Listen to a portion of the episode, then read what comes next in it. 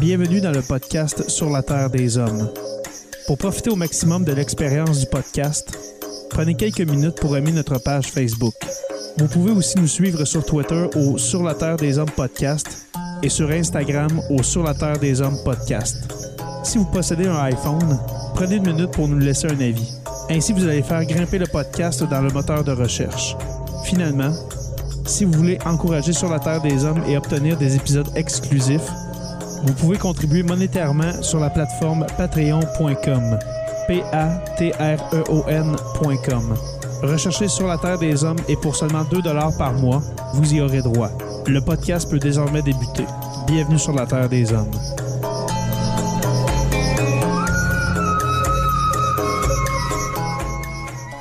Cet épisode de Sur la Terre des Hommes est présenté par Construction Rivard.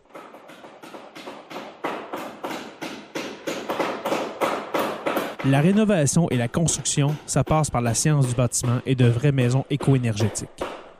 Un des seuls en Abitibi-Témiscamingue qui construit des maisons nouveau climat et Prénet zéro. De la fondation à la finition d'escalier, ils font tout. Construction avec un S rivard.com ou contactez-les au 819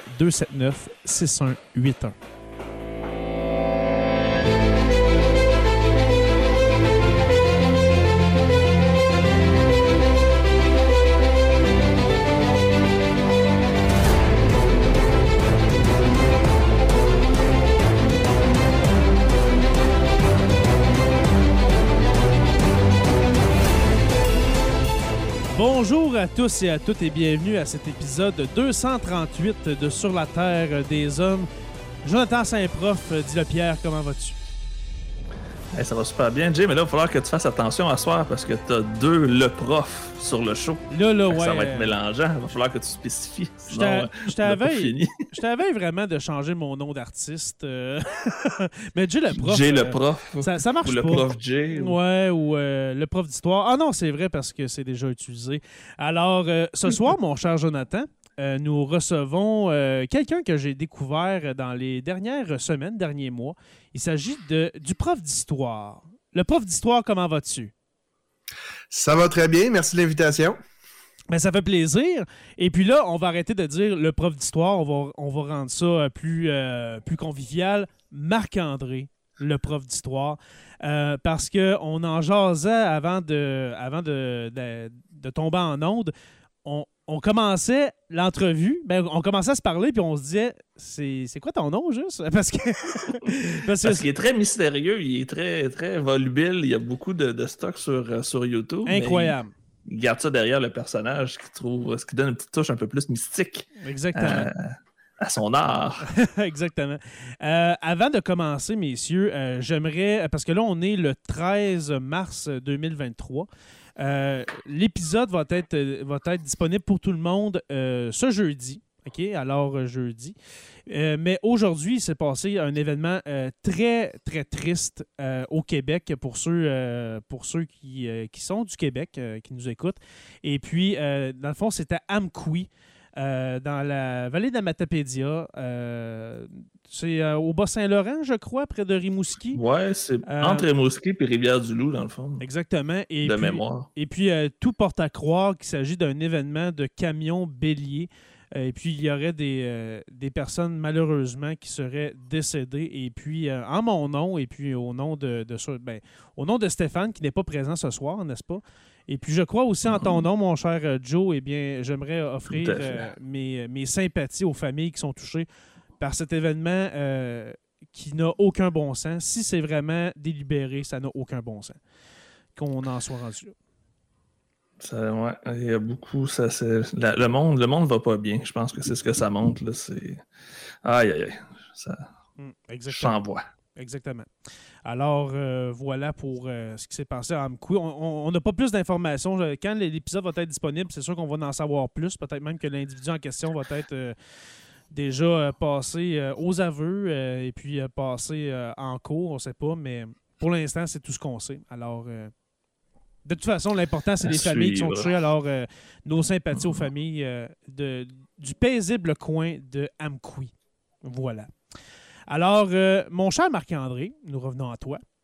Euh, Marc-André, euh, ça fait combien de temps que tu travailles sur ta chaîne YouTube, le prof d'histoire au juste? Euh, ça va faire euh, bientôt trois, bientôt quatre ans, en fait. Ouais, bientôt Quand quatre ans. quand même. C'est-tu un projet de pandémie, toi aussi? Ou... Non, c'est ça, quatre ans, c'était en deux, fin de mi-2018, je commençais déjà à y Ah, penser. ok, ok. OK? Euh, je m'y suis mis en 2019. Ah, ok. Juste, Ok. juste Fait avant. que, euh, ouais. Ça ressemble pas mal à Sur la Terre des Hommes, Jay. euh, Corrige-moi. Ben, sur la Terre des Hommes, Joe le prof, on dirait qu'il y a eu beaucoup de, de créations qui se sont pas, qui s'est Ouais, les passées en profs d'histoire ont décidé 2018-2019. qu'ils voulaient être plus vocaux tout d'un coup. Ils ont sorti de leur bibliothèque puis de leur classe, puis euh, ils se sont mis euh, sur les nouveaux médias, hein, n'est-ce pas? Alors, euh, les médias sociaux et euh, pour toi, mon cher l'Internet, le podcast pour moi, et puis euh, le- mon cher Marc-André, le prof d'histoire sur YouTube. Ma- Marc-André, alors depuis 2018-2019 que tu, que, tu, que tu crées sur ta chaîne YouTube, peux-tu nous expliquer un peu c'est quoi, dans le fond, la chaîne, le prof d'histoire? Ça sert à quoi? À qui ça s'adresse? Euh, la chaîne d'histoire, c'est parti, c'est une espèce de genèse de tout ça. C'est un collègue que j'avais qui, euh, qui enseigne maintenant en Ontario, Salim. Euh, un ami personnel du secondaire, puis Mhm. lui il allait à l'université pour aller enseigner en, On- en Ontario, puis il disait ah, ce serait le fun pour les enfants du primaire, c'est- il, il s'est plus dirigé vers le primaire, ce serait le fun des trucs dessinés, des bons dessins. Euh, il y a des trucs qui existent, euh, des résumés de concepts difficiles en, en finance. Lui, c'est un parcours assez euh, sinueux qu'il a fait. Là. Il est allé au HEC, il est allé en comptabilité, puis il a fini en enseignement. tu sais. Puis euh, il avait vu certains concepts difficiles bien expliqués sous forme de dessin. Fait qu'il s'est dit des fois les, des, des notions difficiles en histoire, c'est peut-être plus facile pour mes jeunes du primaire euh, de mieux comprendre par le dessin. Mhm. Puis on avait commencé pour le fun, là, dans mon sol, euh, quelques dessins avec caméra au-dessus, accrochés au plafond.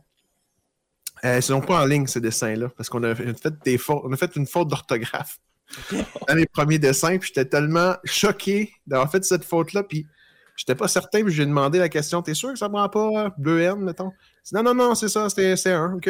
Puis Il a fait confiance aveuglément. mais tu sais, le feutre, mes dessins sont faits en, en Sharpie, ça ne pardonne pas.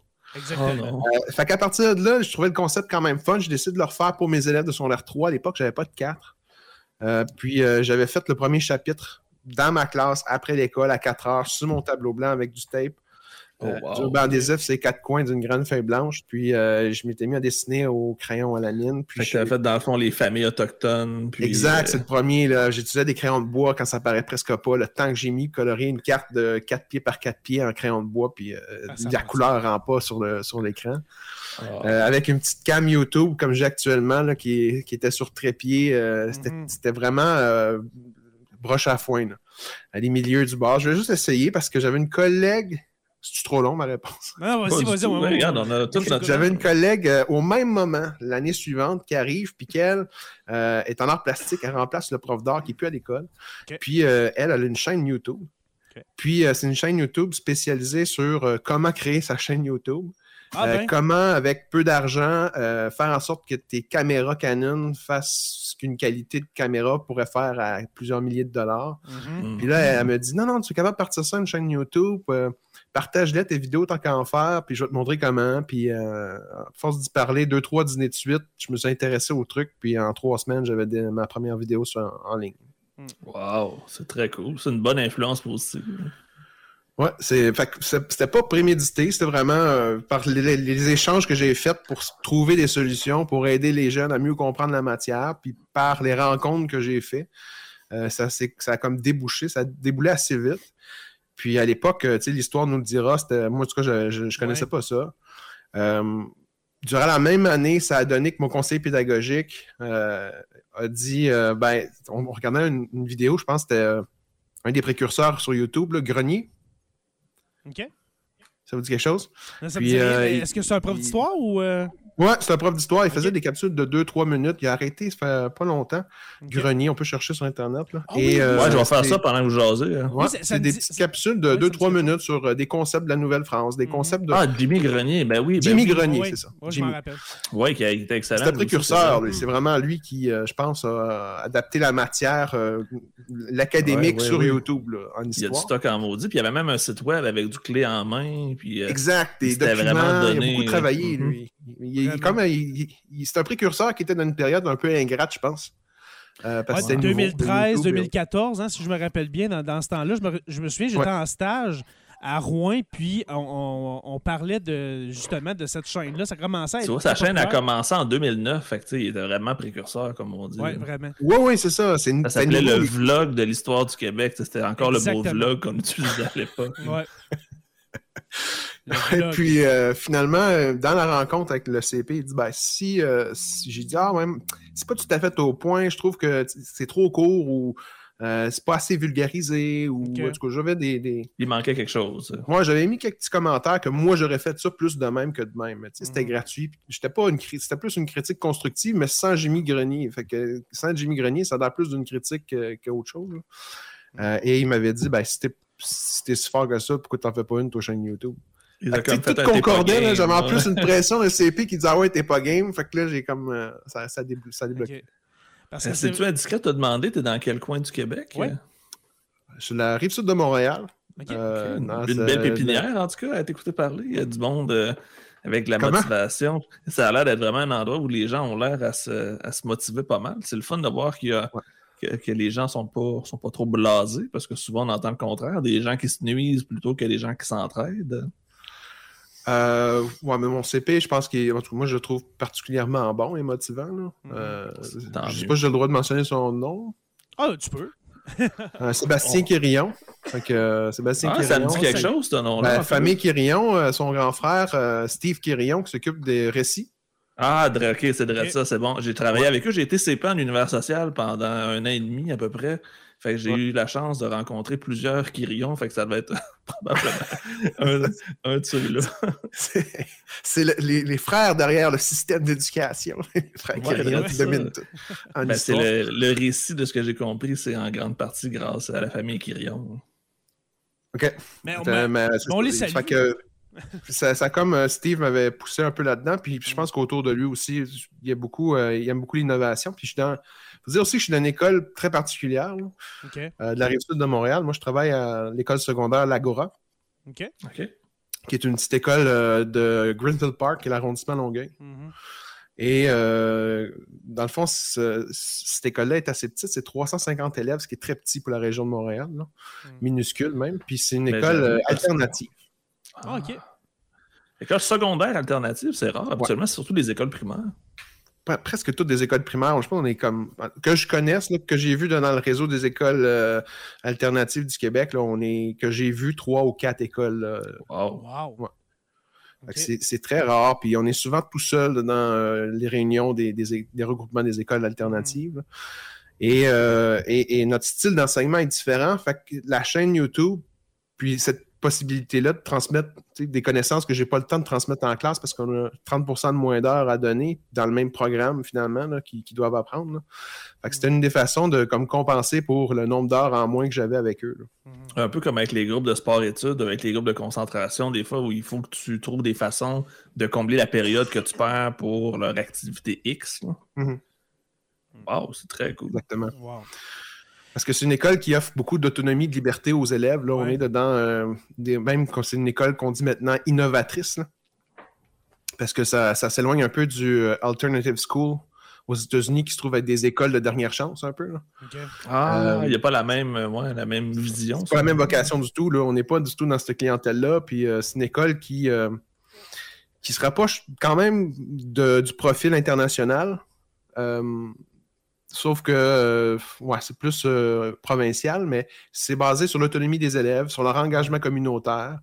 Ah, euh, wow. Pour l'autonomie, dans le fond, on libère à chaque jour une heure de cours qui est libérée, où l'élève peut aller dans la classe qu'il veut avec le prof qu'il veut pendant une heure. OK. Fait que s'il y a Fait des tout peut arriver, puis il peut y avoir 20 personnes un matin, puis personne le lendemain, mettons, puis ça va être comme arriver. ça. genre. Ça peut arriver. C'est pas mon cas. là. D'habitude, je déborde. là, mais OK. J'ai J'ai j'ai pas 20 d'histoire, On places. dirait qu'on a toujours un bon public. hein. C'est ça. Super. J'ai 20 places assises. Ben, que j'ai le dou- j'ai 30 places assises dans ma classe, mais j'ai 20, pla- 20 places disponibles. Chaque prof a 20 places disponibles à chaque jour pendant une heure. Euh, puis Wow. notre temps euh, de récupération est, est placé dans cette période-là de la journée aussi. Mhm. Fait qu'il n'y a pas de récup midi, ça, ça fait partie de nos périodes libérées et récup mis ensemble C'est pour faire la. bon, ben cool. Ouais. Fait qu'on ouvre nos portes, puis c'est du secondaire 1 à 5 qui rentrent. Fait que j'imagine que ta tâche, vu que 350 élèves, c'est pas juste du 3, mettons. Non, c'est ça. Je... C'est la première année que j'ai juste euh, deux planifs. D'habitude, j'ai six planifs. C'est pas. Six planifs. c'est pas ça que t'as. Jay, présentement, c'est ce planif. Moi, j'en ai huit. essayez, essayez de battre ça. Oh Ouais, my god. ouais, moi, j'ai. Je. J'ai ouais, j'ai histoire, j'ai histoire de 1 2 3 4, Géo de 1 2 et puis ECR de 1 2. Fait que Wow. ça fait 8 planifs. Ouais. T'es à 100%? Bah ouais, pas le choix hein, à 8 planifs, Ben, je veux j'espère. dire 24 ou 26 périodes. Euh, ben, ben, nous c'est des périodes d'une heure. Je me souviens plus exactement le nombre de, Nous de aussi, c'est périodes. c'est la période du Nord. Ah. Nous autres, c'est euh, 79 minutes. ça- C'est du gros. euh, Ouais, vraiment. hein, Gros ouais, à, Rouen, c'est euh, ouais, 1h20, c'est des grosses périodes. Ouais. Euh, Je Mhm. te demandais, Marc-André, quand tu, euh, quand tu crées, combien de temps ça te prend pour te préparer? Tu sais, mettons, je sais pas, moi, tu fais le, le, le- je sais pas, moi, le, le- le- le chapitre 1 de secondaire 4, mettons, Lac d'Union. Combien, combien de temps ça te prend pour te préparer pour penser à tes dessins? Parce que tu- quand tu t'enregistres, quand tu te filmes, tu peux pas y aller genre euh, comme ça avec l'imagination puis dire oh, j'y vais comme j'y vais comme je pense là. à la bonne franquette. Là. à la bonne franquette, comme dit euh, souvent Joe Saint-Pierre, dit le prof. Mais combien de temps ça te prend pour te préparer? Pour- Parce que c'est, euh, ça a l'air d'une job tellement colossale de faire ça, là, tes vidéos. Là. Euh, ben, comme je l'ai dit tantôt, mes premières vidéos, c'était à la bonne franquette. OK. Euh, je partais, euh, j'avais pas fait de plan au préalable, j'avais pas euh, organisé, mettons, mes, les points importants. J'y allais parce que j'enseignais depuis plusieurs années la matière, puis je savais à peu près où ce que je- j'allais. J'y allais comme si je faisais avant un examen, euh, une espèce de révision de chapitre Ouais. avec les points que je- j'estimais importants selon les examens que moi je passais en classe. Euh, puis j'ai plus ça avançait, plus je, je- je constatais que j'avais oublié des j'avais oublié des, des informations, des Ouais. sujets importants. Les chapitres 1, il manque, euh, il manque le tiers. Il faut que je le refasse d'ailleurs. Il manque le tiers des informations à secondaire, secondaire 3, chapitre 1. là. OK. Euh, je parle pas de l'arrivée, je parle pas de l'arrivée de Jacques Cartier, de ses trois voyages. Je parle pas de Charlebourg C'est Royal. morceau, pas de- c'est des. c'est. C'est des. c'est- C'était pas des oublis, je m'étais dit, je vais le faire en deux parties, puis finalement, je, je l'avais jamais fait. T'es parce que parti je- sur d'autres choses. C'est ça, j'étais parti sur. Fait que c'est comme un. Des fois, je reçois des commentaires de ouais, euh, c'est pas fort cette vidéo-là. Je, ah, je sais, mais c'est ça, c'est le début, puis Il y a euh, du monde- jour. dû marquer partie 1 dans la description. tu sais, Les gens, ils auraient peut-être compris. Mais Il y en a qui m'écrivent parce qu'ils trouvent pas la partie 2, mais elle est là, dans d'autres vidéos. Là. Mais Hey, Nouvelle-France, partie 2, ça te tentait pas? Euh, elle est là, là, j'envoie le lien. Ah, ok, merci. mais t'es en train de me dire, Marc-André, qu'il y a du monde qui ose t'écrire pour te dire Hey, euh, c'est pas fort, cette vidéo-là, quand toi, tu dessines une carte du Canada. à- à- à- allez voir, là, OK? Allez voir la chaîne. À mitaine, ça a de l'air vraiment d'une vraie carte, puis il y a du monde qui disent Ouais, euh, pas fort, là. Il y a vraiment du monde Ben, qui pas fort. ça. Ça commence souvent par des compliments. là. Pour vrai, euh, il y en a qui, je pense, qui vivent euh, des drames là, dans les commentaires qu'ils reçoivent quand Ok. on se met comme ça euh, dans, dans le public. Puis qu'il faut s'attendre si on s'expose à, à recevoir une grosse critique. Puis c'est pas mon. Je suis chanceux pour Mhm. l'instant, c'est pas mon cas. Ah, toutes les semaines, quand c'est des critiques, c'est pas fort, mais au début, ils m'ont dit Hey, toutes tes vidéos sont vraiment malades, sauf lui, comme pas fort, t'aurais dû. Comme... là. C'est comme les fleurs. Ouais, ils veulent montrer qu'eux autres aussi connaissent ça, l'histoire. Moi, je pense que oui. Mais en tout cas, une chose est sûre, Marc-André, c'est que les profs d'art, eux autres, ils doivent pas vraiment te donner de mauvais commentaires parce que quand j'ai regardé ça, quand ma stagiaire, que je salue Vanessa, si tu écoutes ma chère, je te salue. Euh, sérieusement, là, Marc-André, ces vidéos-là, les dessins que tu fais, moi, ça m'a flabbergasté ben raide. OK? Parce que, ben, premièrement, depuis quand tu dessines, sûrement depuis l'âge de deux ans, te voir dessiner, ça n'a pas de bon sens? Ouais, j'ai commencé jeune. Mon père, euh, il, il est artiste peintre. Il était président des palettes d'art de Greenfield Park. Oh. Euh, j'ai grandi dans un atelier de peinture qu'on avait à la maison. Mon père fumait la pipe euh, en faisant de la peinture à chaque soir, toutes les fins de semaine. Ma grand-mère aussi. Fait T'as que j'étais dans grandi monde quand même là. artistique. Mon oncle, j'ai une bonne, bonne relation avec. Lui, il était dans, dans le dessin plus euh, dessin euh, BD. Fait que euh, j'ai grandi là-dedans. J'ai beaucoup travaillé le dessin jeune. Mhm. J'avais une passion. Au secondaire, je voulais être prof d'art. Fait que je suis allé, C'était une de mes en questions, en hein. dessin animé. OK? Cégep du Montréal.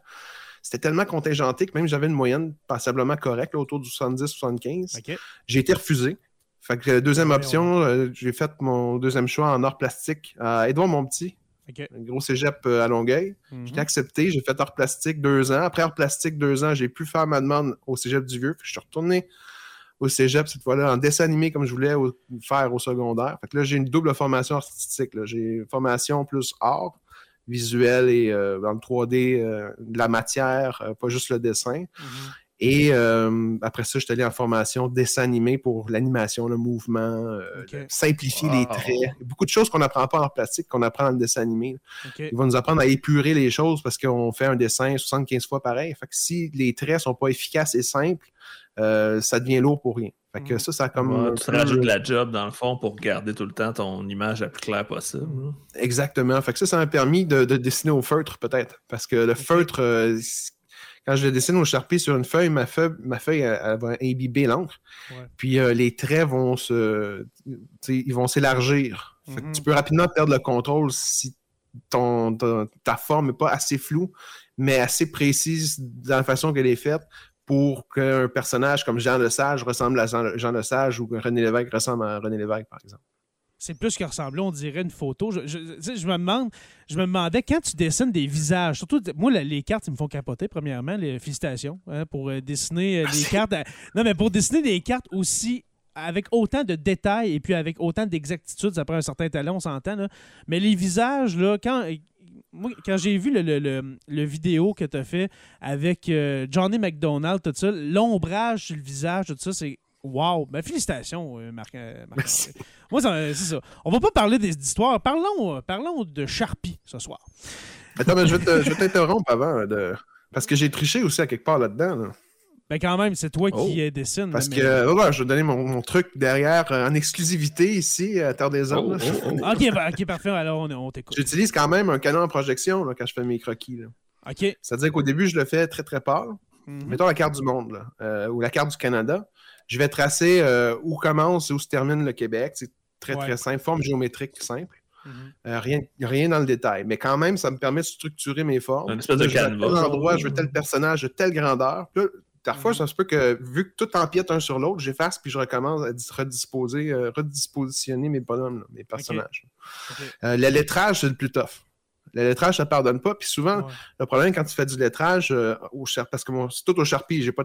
Des fois, je fais une erreur, je peux me voir à l'image au pinceau avec un peu de blanc, venir sécher après la peinture puis essayer de finaliser la petite erreur que j'ai faite. là. Mais euh, grosso modo, ça pardonne pas. Fait il faut quand même que le lettrage, pour pas que des lettres, le, le- le nom commence large puis il finit, tu sais, tout euh, aplati vers la fin. là, ce qui- Ouais. ce qui- Mhm. ça- visuellement, moi, ça, c'est inacceptable. Fait que je le fais vraiment, euh, surtout le lettrage, là, je vais le faire très très pâle, mais pour que les dimensions des lettres soient sensiblement les mêmes du début à la fin du mot, Mhm. pour que euh, graphiquement, ça, ça se tienne. Ok. En tout cas, on Fait que vous- des fois, on le voit dans mes vidéos, quand il y a de l'ombrage, quand je dessine, on peut voir des traits très très pâles de, de- de crayon. C'est toute mon espèce de croquis, puis le schéma de la disposition de mes personnages, mes lettrages, puis approximativement où sont placés euh, pour que ça soit euh, géographiquement euh, euh, au niveau de l'échelle.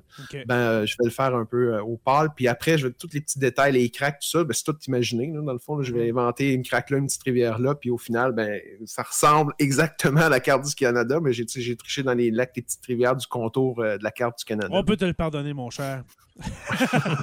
Mais si je comprends bien, tu fais le dessin avant, puis là, tu le projettes et puis tu le redessines, dans le fond. Si je comprends. C'est ça. Ok, parfait. Ben, Euh, non, oui, non. Je le dessine sur une feuille 8,5 par 11. Puis ce que je projette, ça va être une carte du Canada que je vais tracer le contour. Mais le dessin lui-même, là, je vais le faire euh, en Sharpie. là. OK, parfait. Et puis, cette, cha- cette chaîne-là, le prof d'histoire, et tu disais, Joe, tantôt, tu es allé voir rendu à quoi 7000 abonnés?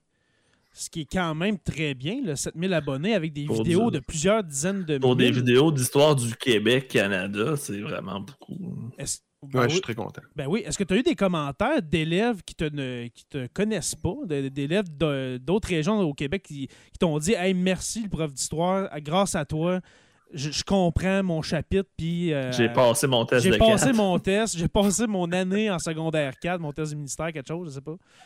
Beaucoup, beaucoup, beaucoup, Beaucoup, beaucoup. Mais les pages sont remplies de ça là, euh, dans les commentaires. là. OK? Je peux avoir par, euh, par dessin, je peux avoir euh, 100, 200 commentaires, puis c'est que du commentaire. Merci, grâce à De toi, j'ai passé mon année. Merci, euh, j'ai pas réussi à comprendre cette année avec mon prof, c'était trop compliqué, mais là, c'est tellement plus clair. Euh, merci, euh, j'avais, mettons, 50% cette année, puis j'ai fini avec mon examen 86. Hmm. Fait que ça, euh, c'est pour ça que je l'ai fait à la base. T'as-tu reçu un commentaire genre mon prof Jérémy Rivard, euh, avec lui je comprends rien, puis avec toi je comprends? Non? ça, c'est moi en passant. tu l'as lu? Non, tu l'as lu? Oh! Ah. Non, pas du tout. Les, Ah, les- d'accord. les élèves sont assez respectueux. Ils m'ont jamais, à moins que ce soit quelque chose sur YouTube, là, mais Name j'ai jamais eu de nom prof. de prof, Ouais. ni de prénom de prof. Là. Ah, super. Euh, Pas de name pour vrai, là, de, de mémoire, aucun, aucun, même pas une exception. là. Super. Fait que, euh, ils sont, sont très critiques envers leurs enseignants, Mhm. mais ils sont pas euh, dans une campagne de salissage public, là, je pense. OK. Tant mieux. Hey, les gars, je vois le temps passer, puis euh, je suis en train de me dire, euh, c'est quasiment une entrevue qu'on fait, mais on va passer à notre sujet, à notre sujet qu'on Ben avait oui, prévu ben ce oui. soir. Pour, en euh, même temps, dans le pacing, c'était marqué qu'il y avait ce point-là. absolument. Absolument. qu'on a respecté ton pacing, Jay. Oui, voilà, voilà. Mais je voulais parler avec vous. euh, ben merci, euh, Marc-André, pour euh, nous avoir fait la genèse du prof d'histoire. C'est très intéressant. Et puis, pour ta chaîne, on te souhaite le meilleur pour la suite. Est-ce que tu penses faire des vidéos euh, prochainement? J'ai vu que le dernier datait un peu quand même. ou euh? Ça a été long par rapport euh, au dernier. Ouais. Là, c'est la première fois que je donne euh, Histoire 4 avec euh, un nouveau programme. Fait que je, je bâtis mon cours en même temps que ma chaîne. là. OK. Fait que, euh, c'est sûr que ça me prend un peu Ah. plus de temps. mais Je suis en train de faire Monica la mitraille. Oh! Ouais, j'ai fini de, de m'enregistrer, j'avais fini ma recherche, j'ai fini l'enregistrement, je suis dans le montage. là. Fait que euh, ça me donne à peu près une heure la plus par. Ouais, c'est une heure par minute d'habitude de montage. Une heure par minute? Quand même. Wow. Ouais. Wow. OK. Fait que j'ai 24 heures à peu près de travail pour Monica la mitraille qui m'attendent. OK. Allez, OK, c'est, c'est, euh, je comprends à cette heure pourquoi... J'espère que- que c'est c'est un sujet qui t'intéressait, sinon ça va Ouais. être 4 heures. qui vont J'en ai être trop longues de à sujets, mourir. c'est débile. J'ai une famille aussi, fait qu'il faut que. tu sais, une- Ouais, t'as des enfants? Mhm. Ouais, j'ai une jeune fille, euh, ouais, j'ai une fille de Fille? 7 ans. OK. Alors, on connaît ça d'être prof, hein, puis euh, on connaît ça d'être prof et puis d'avoir Avoir des, enfants. en jeunes même enfants de temps. 7 ans, justement. J'ai une petite fille qui a 7 ans, moi aussi, c'est pour ça. Ah, Et, puis- là-dessus. ouais, et d'avoir nos projets Mhm. comme ça à côté. Mais j'allais dire, je comprends maintenant pourquoi que tu sors un vidéo, euh, un, vidéo par, je sais pas, que quelques mois, et puis que sur la Terre des Hommes, c'est par, par semaine. Moi, le montage, ça me prend une demi-heure. Même pas. puis la, la machine fait toute la job. Puis souvent, tu l'envoies straight euh, directement de même Ah, dans que- le feed. Quasiment. Tu sais, euh, il y a eu quelques, euh, il y a eu quelques endroits, ben, quelques épisodes à mener. euh, je dirais pas lesquels parce que premièrement je m'en rappelle plus. Mais Joe, tu m'avais dit, oh, celui-là, Jay, je pense que tu devrais faire un montage. T'en souviens-tu Je t'avais Ouais, on avait dit des choses compromettantes parce Ouais, on a- était On n'était pas live sur. On n'était pas live, c'est dans le temps qu'on enregistrait juste les deux sans, sans nos membres Patreon. Puis après l'épisode, Joe m'avait dit Ça, je pense que tu devrais l'enlever parce que tu risques d'être dans le trou. Puis je l'avais enlevé, voilà. je me souviens même plus de quoi, que- de quoi je parlais. Mais euh, pour notre épisode d'aujourd'hui, on, euh, ben, je vous ai proposé de, de parler de la Nouvelle-France. Et puis euh, surtout de parler du fait, euh, ben, ça le dit dans le titre, euh, la Nouvelle-France, le géant au pied d'argile. Du fait que la Nouvelle-France était un territoire euh, titanesque, un territoire vraiment trop gros pour qu'est-ce qu'il pouvait supporter. Euh, côté euh, défense, côté commerce, côté population, etc. Premièrement, parlons des motifs qui a amené à, étendre ce territoire-là, Marc-André. Qu'est-ce que ça dit, toi? qu'est-ce que tu dirais comme motif? Pourquoi qu'on a étendu la Nouvelle-France à un tel point? Euh, c'est la, la- la recherche du gain, c'est la volonté de faire plus d'argent. Ouais. Puis euh, pas nécessairement la volonté de la France, au contraire, là, qui avait perdu le contrôle de ses marchands. Mm. Euh, c'est la volonté de certains explorateurs téméraires qui voulaient aller toujours plus loin pour s'enrichir. Ouais. Et certains qui voulaient chercher la gloire pour trouver où les autres héros de la Nouvelle-France avaient échoué, c'est-à-dire la fameuse euh, route de- vers la mer Salée là, qui se trouvait être l'océan Pacifique. C'est les deux, moi je pense, euh, justifications du fait que le territoire a pris autant d'expansion, euh, malgré que la France, elle, était un peu découragée de la, la grosseur que prenait sa colonie, puis euh, l'argent que ça prenait pour la défendre. là. Elle était consciente, dans le fond, des enjeux que ça allait amener. là. Puis il faut pas oublier là-dedans les, les fameux missionnaires, hein, les, euh, les, les jésuites euh, qui se sont promenés un peu partout pour euh, répandre la parole de notre Seigneur. Mais ça a commencé, cette, cette expansion-là, dès le début. hein, dès, dès, dès Jacques Cartier, avec ses explorations le, le- le long du Saint-Laurent, il s'est rendu. On cherchait encore le chemin vers la Chine puis vers l'Inde. Mais le On- but, le but premier, quand Jacques Cartier arrive, ben, on en a parlé dans nos derniers épisodes de la Nouvelle-France, mais c'était vraiment, comme tu dit, euh, Marc-André, c'est vraiment de trouver ce passage vers l'Asie. On veut. le- La Nouvelle-France n'est qu'une idée, mais le vrai but, c'est de trouver cette route-là vers la Chine pour. Comme une transition monde des épices de et des passage. richesses. tu sais. Exactement. On veut contourner ce, ce territoire-là, ce continent-là. Mais on n'a aucune idée de la grosseur qu'il y a. Aujourd'hui, on voit une carte justement pour ceux qui sont en, en, en podcast, pas en podcast, mais je veux dire live avec nous et puis qui regardent sur YouTube. Euh, Regardez la grosseur du continent nord-américain. C'est. Énorme. C'est plusieurs milliers de kilomètres, mais à l'époque, on n'a aucune idée. On pense que, oh, on va, parcourir ce fleuve-là, et puis on va arriver justement à cette espèce de deuxième mer océane, la mer salée, justement, euh, pour, euh, pour arriver en Asie. Alors, c'est ça qui a, amené le début des explorations. Vous êtes d'accord avec ça, les gars?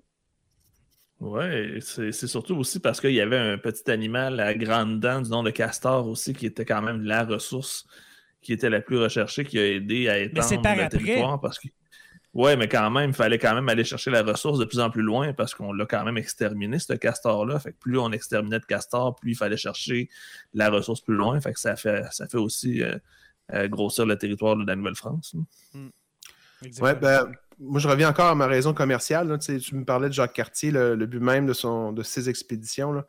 Euh, c'est pour des raisons commerciales, encore une fois. Là, on ne veut pas faire un contact avec la Chine parce qu'on la connaît déjà, la Chine. Là. On fait déjà du commerce avec. On veut euh, rendre le commerce plus accessible avec les Chinois en évitant surtout euh, Constantinople qui va taxer euh, les commerces, et ça depuis le Moyen Âge. là. Fait que c'est une façon, dans le fond, de diminuer les coûts des exportations et des importations par la Chine, puis euh, d'éviter Constantinople qui surtaxe les commerces. C'est Euh, pour aussi d'être moins cas- dépendant des Italiens aussi qui contrôlaient pas mal le commerce à l'époque. Sais, trouver dans le fond des nouvelles façons de, de devenir plus autonome et indépendant dans le commerce international. là. Exact. Mais Cartier, il ne faut pas oublier aussi, tu mentionnais Jacques Cartier au début, euh, parce qu'il faut considérer que c'est, à part les Vikings euh, d'Erickson euh, aussi, les Scandinaves, pas oublier, dans, les grands explorateurs, là, on a les Vikings en premier, Jean Cabot par la suite, qui lui cherchait aussi une route vers l'Asie, qui trouve le poisson, qui est aussi une raison économique de revenir. Puis Jean Cartier, finalement, lui, avait aussi une mission économique, euh, mis à part la principale qui est de trouver une route vers l'Asie. C'était aussi de trouver des richesses possibles dans un continent américain qui avait déjà été découvert préalablement par euh, les Espagnols. là. Donc, on cherche Ouais. aussi une possibilité d'enrichir la France en trouvant des, des ressources de valeur, là, notamment le, le diamant et l'or. Ce qu'il ne trouvera pas et euh, qui va ramener finalement le fameux or fou, là, ce faux or qui est de la, La pierrite. pyrite. ou, euh, Pirate de fer, ouais. Dans le fond, il s'attendait à faire un cortège de lui-même puis d'aller trouver des, euh, des temples mayas et aztèques qu'on pouvait facilement piller, mais malheureusement pour lui, c'était pas tout à fait ce qui a été sur, euh, sur son territoire. Pas du tout. Puis ça a même été une déception hein, pour le roi. D'ailleurs, on a abandonné le projet de la Nouvelle-France après les, les Mhm. trois Pendant expéditions. presque de 100 Cartier, là. On les a abandonnés parce que parce qu'on est occupé avec nos guerres de religion. là. On est dans la guerre de 30 ans au début du siècle. Mhm. Euh, ça coûte cher. Puis euh, on voit un peu l'entreprise euh, nord-américaine comme un, un gouffre financier, alors qu'on est pris avec des guerres euh, qu'on doit se concentrer puis qui coûtent très cher. là. Donc euh, il y a comme un abandon de ce bord-là. Donc les grands explorateurs et la religion qui veut, euh, avec les Jésuites, on l'a mentionné plus tôt, Mhm. euh, profiter de, de la découverte pour aller évangéliser euh, ces nouveaux autochtones qu'on a découverts, ben, ça prend du financement autre que l'État qui est occupé. là. Donc, c'est là qu'arrivent les, entreprises privées, puis les Samuel de Champlain, puis les Pierre du, de Dumont, puis autres. là. Et un nouveau roi aussi, parce qu'il faut dire qu'au au, euh, du temps de Jacques Cartier, c'était François Ier. Arrive au temps, on arrive au, au tout début du 17e siècle avec euh, Samuel de Champlain et puis euh, Pierre du Godemont, avec euh, Henri IV, si je me souviens bien, euh, qui est sur Ouais. le trône de France. Les, euh, L'édit de Nantes, je pense qu'il a été signé en 1500, quoi, 98, euh, si ma mémoire est bonne. Oui, je m'en rappelle pas. L'édit de Nantes, où, euh, pour ceux qui ne savent pas c'est quoi, c'était justement un édit pour dire que maintenant, il y a une liberté de religion, euh, que, que tu sois catholique ou bien euh, un huguenot, un, protestant en France, eh bien, euh, tu es libre de, pratiquer la religion que tu veux. Et puis arrive justement la fin de ces guerres de religion-là, de ce, de ce 16e siècle très sanglant, il faut dire. Et puis là arrivent les Samuel de Champlain, Pierre du Godemont et bien sûr d'autres explorateurs qu'on va parler ce soir. Dont notre préféré personnel, Jay, qu'on a eu au dernier épisode avec oh, notre, ami, notre, ami, Biz de Locolocas. Oui, absolument. On a parlé de, voyons, de notre cher Pierre Lemoine d'Iberville avec Biz. Alors, Pierre Lemoine d'Iberville, cette espèce de Jack Sparrow euh, doublé d'un Rambo et puis d'un euh, quasiment d'un Rocky, ça n'a pas de bon sens, ce gars-là. Euh, qui... ben moi, c'est mon préféré. C'est vraiment mon préféré. Mais qui était davantage une espèce de. C'est ça, un corsaire, comme on a dit, ceux qui ont manqué l'épisode avec Biz sur Pierre Lemoine d'Iberville, qui était davantage un corsaire un soldat qu'un explorateur en tant que tel, même s'il a. C'en est un qui le faisait pour sa gloire personnelle. Il le faisait pas pour la France, il le faisait pour lui et ses propres accomplissements. Exactement. Bah, comme la plupart des, grands explorateurs, je dirais. Il n'y en a pas beaucoup qui l'ont fait euh, au nom de la France. Là. Ouais, mais tu sais, on peut parler, on a plusieurs. Ben, euh, ben on, va te le, on va te le demander, mon cher Marc-André. Toi, est-ce que tu as un explorateur de prédilection? Est-ce qu'il y en a un qui te vient à l'esprit comme étant ça, c'est l'explorateur en chef. c'est le, le plus grand qu'il y a eu de l'histoire de Nouvelle-France. Est-ce que tu en as un ou. Euh? Ben, c'est sûr que moi, j'avais considéré Pierre Lemoine d'Iberville au début quand tu, mm-hmm. on m'avait posé la question avant l'épisode d'aujourd'hui. Puis je m'étais un peu révisé parce que j'ai fait un épisode sur ma chaîne YouTube sur euh, Pierre Lemoine d'Iberville. Tous ses exploits, son, histoire au, complet. Puis Pierre Lemoine d'Iberville, c'est un explorateur dans la mesure où il va suivre des grands explorateurs. Il va suivre euh, l'expédition euh, jusqu'à euh, en passant par la rivière Outaouais jusque dans la baie d'Hudson pour attaquer les, forts de la compagnie de la baie du Son. Il va quand même vivre les expéditions, mais est-il lui-même un explorateur quand il suit quelqu'un devant lui?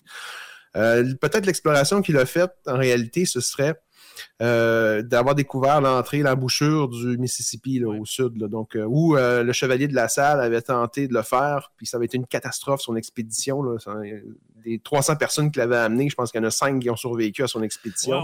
il s'est fait tuer, il y a une mutinerie, puis il s'est fait tuer par ses hommes, dont son frère. Exactement. Alors, oui, Cavalier de la salle, qu'on va en parler, qui, est un c'est un bizarre. Hein? Euh, ben, on pourrait en parler tout de suite. Là. Je vais mettre la carte des explorations. De ah on va se gâter. On a vu la grosseur de la carte. Il faut quand même comprendre pourquoi elle est rendue grosse de même. C'est parce qu'il y a des hommes parce que c'était principalement des hommes qui l'ont euh, défriché, qui l'ont découverte, qui l'ont exploré. Absolument. Alors, on a ici la carte, encore une fois, désolé pour ceux qui sont en podcast, allez, euh, allez regarder la vidéo euh, sur la chaîne YouTube, mais on a ici les explorations de René Robert, cavalier de la salle. qui se sont échelonnées entre 1670 et 1687. Alors, vous voyez euh, son premier euh, qui, euh, dans le fond, c'est cette rivière-là. Alors, on a Fort Niagara. Il se rend dans la vallée de l'Ohio. OK, il se rend dans la vallée de l'Ohio, descend jusque-là. mais... C'est bizarre, ça, cette, aventure-là. Hein? Veux-tu nous en parler un petit peu? De ouais, dans la vallée de l'Ohio. Ben, finalement, il est né en Normandie, lui. il a étudié chez les, Jésuites, puis c'est un prof. OK. C'est un professeur, c'est un enseignant chez les Jésuites. Euh, à 24 ans, puis à 26 ans, il, décide d'abandonner ça, puis lui, il s'en va avec euh, le peu d'argent qu'il a en, Nouvelle-France parce qu'il a le goût de l'aventure qu'il enseigne. Puis euh, il veut découvrir lui-même la route de, de l'Ouest que les autres ont raté. avec ce qu'il a lu, il pense que le point d'accès, c'est la rivière la rivière Richelieu qui descend euh, et qui se rend jusqu'à la vallée de l'Ohio. Et à partir de la, rivière de la vallée de l'Ohio, il pourrait accéder à ce moment-là à l'océan Pacifique. Mais il n'a jamais été en Amérique. Là. Et lui, il arrive à Québec, puis euh, après ça à Comme un touriste. Puis là, je, mais, sais où aller, comme un grand chevalier. C'est même pas un chevalier. Là. Euh, il n'est même pas d'une famille de nobles. C'est une famille, même pas d'aristocrates, c'est une famille de gens de notaires. Donc, c'est des marchands, mais lui, il se dit d'une famille noble il se donne le titre de chevalier parce que ses parents ont saisi ou ils ont obtenu, dans le fond, une seigneurie en France à quelque part. Fait qu'il se dit de sang noble. Il se dit un grand explorateur qui sait de quoi il parle. Puis il réussit à convaincre euh, plusieurs membres d'une expédition qu'il finance pour aller dans, le sud. Puis rapidement, le monde qui l'accompagne, dont certains religieux, certains euh, rameurs qui vont l'accompagner, les voyageurs qu'on appelait, euh, ils vont commencer à questionner très tôt son, leadership et sa connaissance du continent, qui, dans le fond, il tourne en rond finalement. Ça n'a aucun bon sens. retour. il, fait le tour, il n'a aucune idée. non, il n'a aucune idée. Puis, puis, il se perd dans la région de l'Ohio, il est découragé, il commence à pleurer, la moitié de son monde s'en va. Euh, il là, il dit que lui, il poursuit quand même, même si tout le monde l'abandonne, mais on ne sait pas où est-ce qu'il poursuit parce qu'il ne peut pas aller plus loin. C'est comme une histoire farfelue. c'est vraiment une joke. L'histoire de Cavalier de la Salle, c'est vraiment une joke parce que, comme tu as dit, sa, fin est quand même triste. On va pas rire de, sa mort, mais tu sais, quand tu te fais assassiner par ton propre frère puis une gang, une autre gang de gars, c'est quand même assez, euh, quand même ben, assez triste. à quel point tu un mauvais leader. ben là, tu sais, quand ton propre frère dit, toi, regarde, tu nous as mené assez. Hey, écoutez, pour ceux qui ne voient pas la carte, son deuxième voyage, c'est le plus fou, mais en même temps, ça a, permis de de, de, descendre le Mississippi et puis de, se rendre jusqu'à l'embouchure euh, vers le golfe du Mexique. Mais rendu là, c'est que le, but premier, comme on a dit, c'est de trouver un chemin vers le Pacifique, hein, de traverser ce continent-là. Mais Cavalier de la Salle et d'autres explorateurs, mais lui, c'est vraiment celui qui s'est rendu jusqu'au bout de cette, euh, de cette aventure-là même s'il voyait qu'il descendait vers le sud, ben, il continuait, puis il continuait, puis il est arrivé justement au golfe du Mexique. Il est arrivé dans, des bayous, dans des alligators, ça n'a aucun bon sens. Dans swamp, comme on dit. Ouais, vraiment dans swamp. Là. Puis euh, il y, a quelques légendes justement sur Cavalier de la Salle qui était. Qui, disait qu'il était un, mystique un peu, hein, qui était euh, qui, croyait à toutes sortes de choses. Il était quand même. Euh, euh, tu croyais à des choses religieuses un peu, quasiment ésotériques, etc. Alors, c'est vraiment un personnage plus, plus grand que nature. Puis lui, il y a eu une mission, hein, c'était Frontenac à l'époque, qui donne, malgré son échec de l'Ohio, qui mhm. donne la mission d'aller construire le fameux fort, Frontenac, qui va protéger l'entrée des, Grands Lacs à, à Montréal. Puis euh, parce qu'il réussit euh, à construire des forts dans la région des Grands Lacs, il continue de, de faire donner des contrats, dans le fond, par le gouverneur de la Nouvelle-France pour construire toujours plus de forts, toujours plus loin. Mm. Puis là, il acquiert une certaine expérience. Mais quand il descend la rivière du Mississippi, quand il trouve le fleuve Mississippi pour le descendre, le gouvernement français est, désespéré, il est choqué de la situation. Louis XIV est révolté du fait qu'il a réussi à prendre le territoire puis mettre une plaque commémorative pour officialiser la, la saisie du territoire au nom de la France, qu'il nomme d'ailleurs euh, Louisiane en l'honneur du roi Louis. Exactement. Qui lui est en, est en furie en France, il veut rien savoir de ça, il est en colère, puis il dit laissez-le plus partir cette année. Puis finalement, parce que le territoire, finalement, le territoire est à eux, fait que, en 87, ils l'ont renvoyé, euh, le roi, en 84, 1684, le, roi le renvoie avec cette autorisation de retrouver par l'océan cette fois-ci euh, l'entrée de Mississippi qu'il ne retrouvera jamais, finalement. Est-ce, est que Louis XIV, ça c'est dans, dans, le temps de Louis XIV, est-ce que Louis XIV est fâché du fait que ça vient d'agrandir considérablement la Nouvelle-France ou bien euh, de l'autre fait que, regarde, euh, tu vas nous mettre dans le trouble avec les, avec les colonies, avec les 13 colonies, excuse? Les deux. Les deux, hein?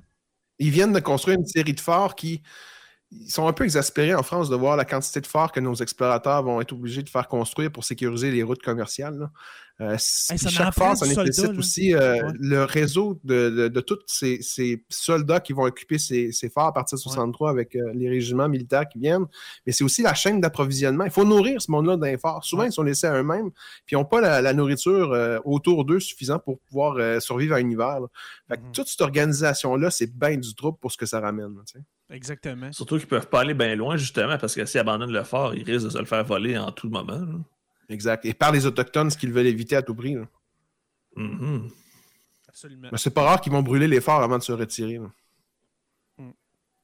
Parce que, écoutez, ce qui a fait Cavalier de la Salle, c'est vraiment. C'est, il l'a fait ses pieds de son roi, là, parce que euh, il vient de couper le, continent en deux. Là. C'est comme, euh, lui, il pense justement Ah, j'ai fait de, grandes choses pour la France. Voilà la Louisiane, Messire. Et non, non, gars, mon chum, c'est pas, pas ça pas ça qu'il fallait faire. Peut-être pour ça qu'ils l'ont redonné aussi facilement aux Américains après. oui, absolument. non, mais pour lui, pour lui, je pense que c'était l'insulte à l'injure. En plus qu'il voulait pas du territoire, il se fait nommer ce territoire-là en son honneur, le Louisiane. en plus, euh, pour ajouter l'insulte à l'injure, j'en ai passé un, mais qui était quand même très important. Euh, Radisson et puis des groseilliers. Euh, c'est mes préférés. Oui, vraiment. Euh, c'est ceux-là, hein? Est-ce que c'est est -ce c'est ceux-là qui vont aller travailler pour la Grande-Bretagne? Oui. Ouais, hein, Pierre À plusieurs reprises. hein. C'est des, opportunistes. Ouais, des opportunistes. Ben, c'est un peu des mercenaires, ces gens-là. À l'époque, ils allaient travailler pour ceux qui allaient lui donner le plus d'argent. Ouais, des mercenaires de la fourrure, euh, Radisson et des groseilliers. Mm. Mais c'était pas Mm. courant, ça, de changer comme ça de d'allégeance. C'était même très mal vu, là, en fait. là. Mais on ne voulait pas. Mais en même temps, ils étaient loin de la métropole. Je me dis, tu sais, cachés dans Ben, le bois. ben, euh, si tu regardes le récit de leurs expéditions, ils sont souvent en métropole. là. Au contraire, Mhm. ils sont souvent à Cour du Roi en train de chialer. là. Ouais. C'est les après gars qui sortir de arrivent en peau, ça- euh, peau animale, en peau d'ours, qui arrivent à la Cour du Roi, puis ça chiale, euh, mal habillés à Versailles, puis euh, Mais l'histoire, l'histoire ils veulent pas être des- remboursés, euh, ils comprennent Ouais. pas pourquoi leurs projets sont toujours euh, refusés, euh, ça chiale. Mais une des Ils veulent raisons. pas payer de taxes. C'est Hey, ça. Puis une des raisons, c'est qu'on on veut pas leur donner un monopole, on veut pas leur donner un droit de faire la traite des fourrures. Alors, ils vont aller chercher chez qui? Chez les Britanniques. Alors, tu sais, tu veux pas nous le donner, tu veux pas nous euh, donner des avantages, eh bien, les Anglais, eux, euh, ils vont euh, nous le donner.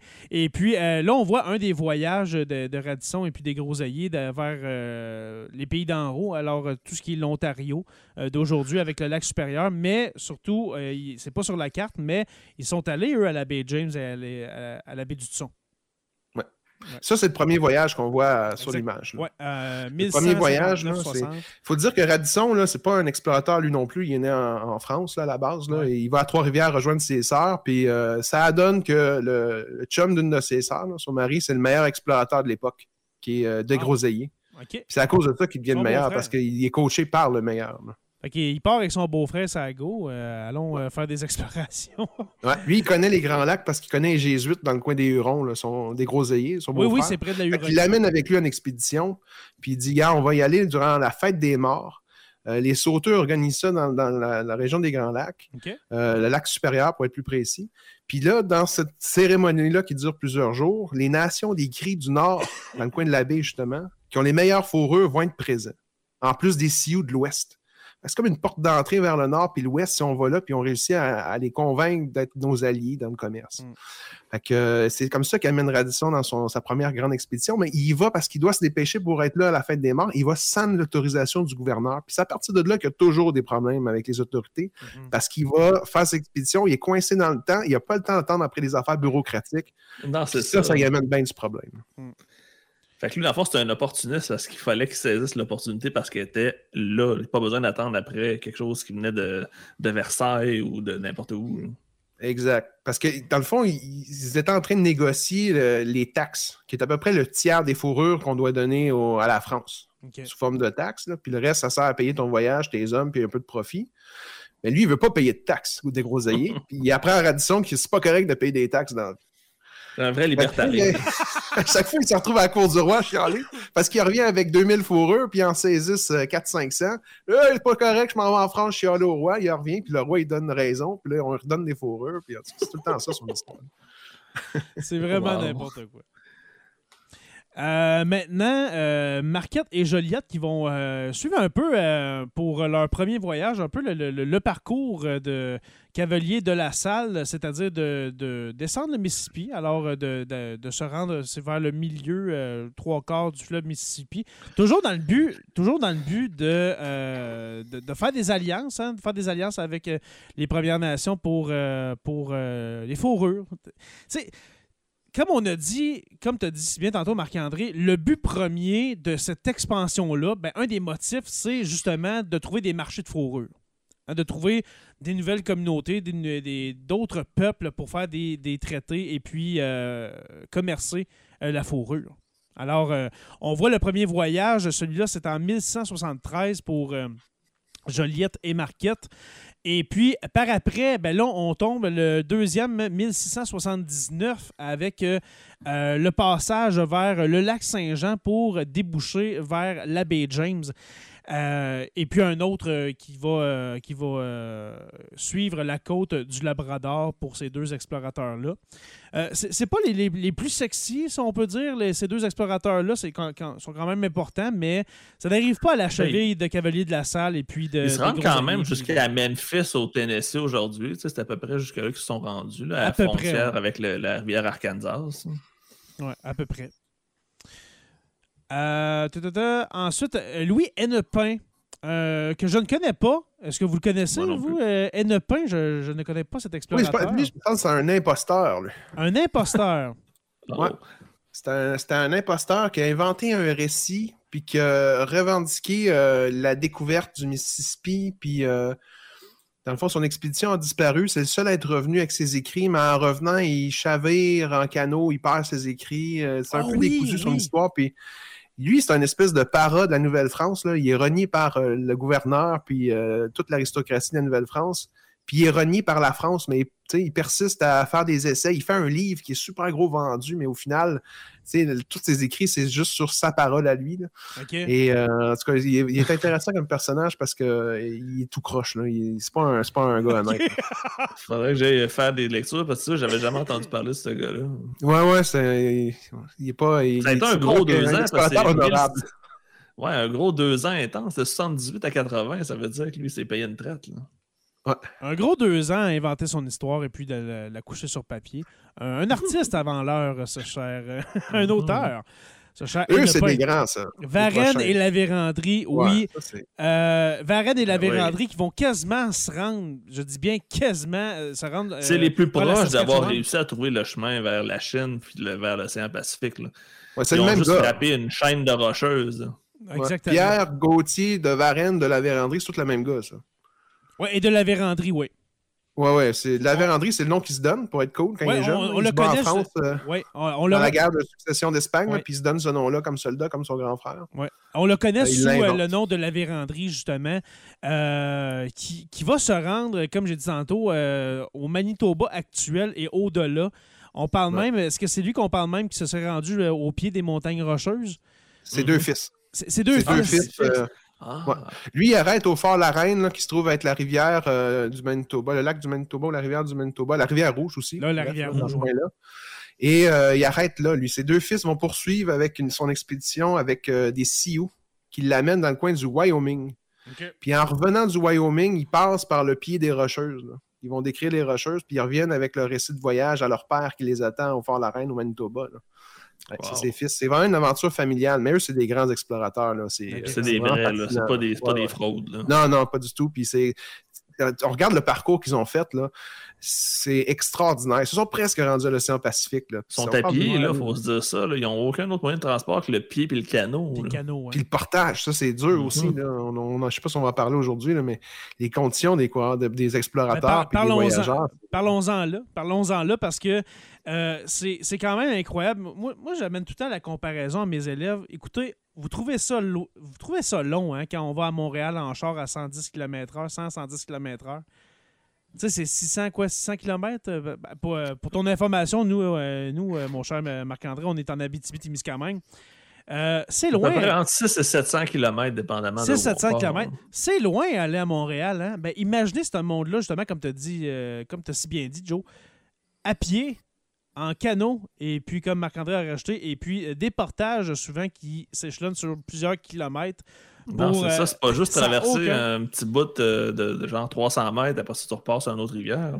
Dans les dans, les maringouins, des mouches noires, ça devait être l'enfer dans ce temps-là de, de, de- de parcourir ce continent. Puis en même temps, faut pas oublier un continent qui est inconnu. Là. C'est pas une expédition de, de canot camping où est-ce qu'on sait où est-ce qu'on s'en va puis qu'on a déjà une map avec nous autres. Là.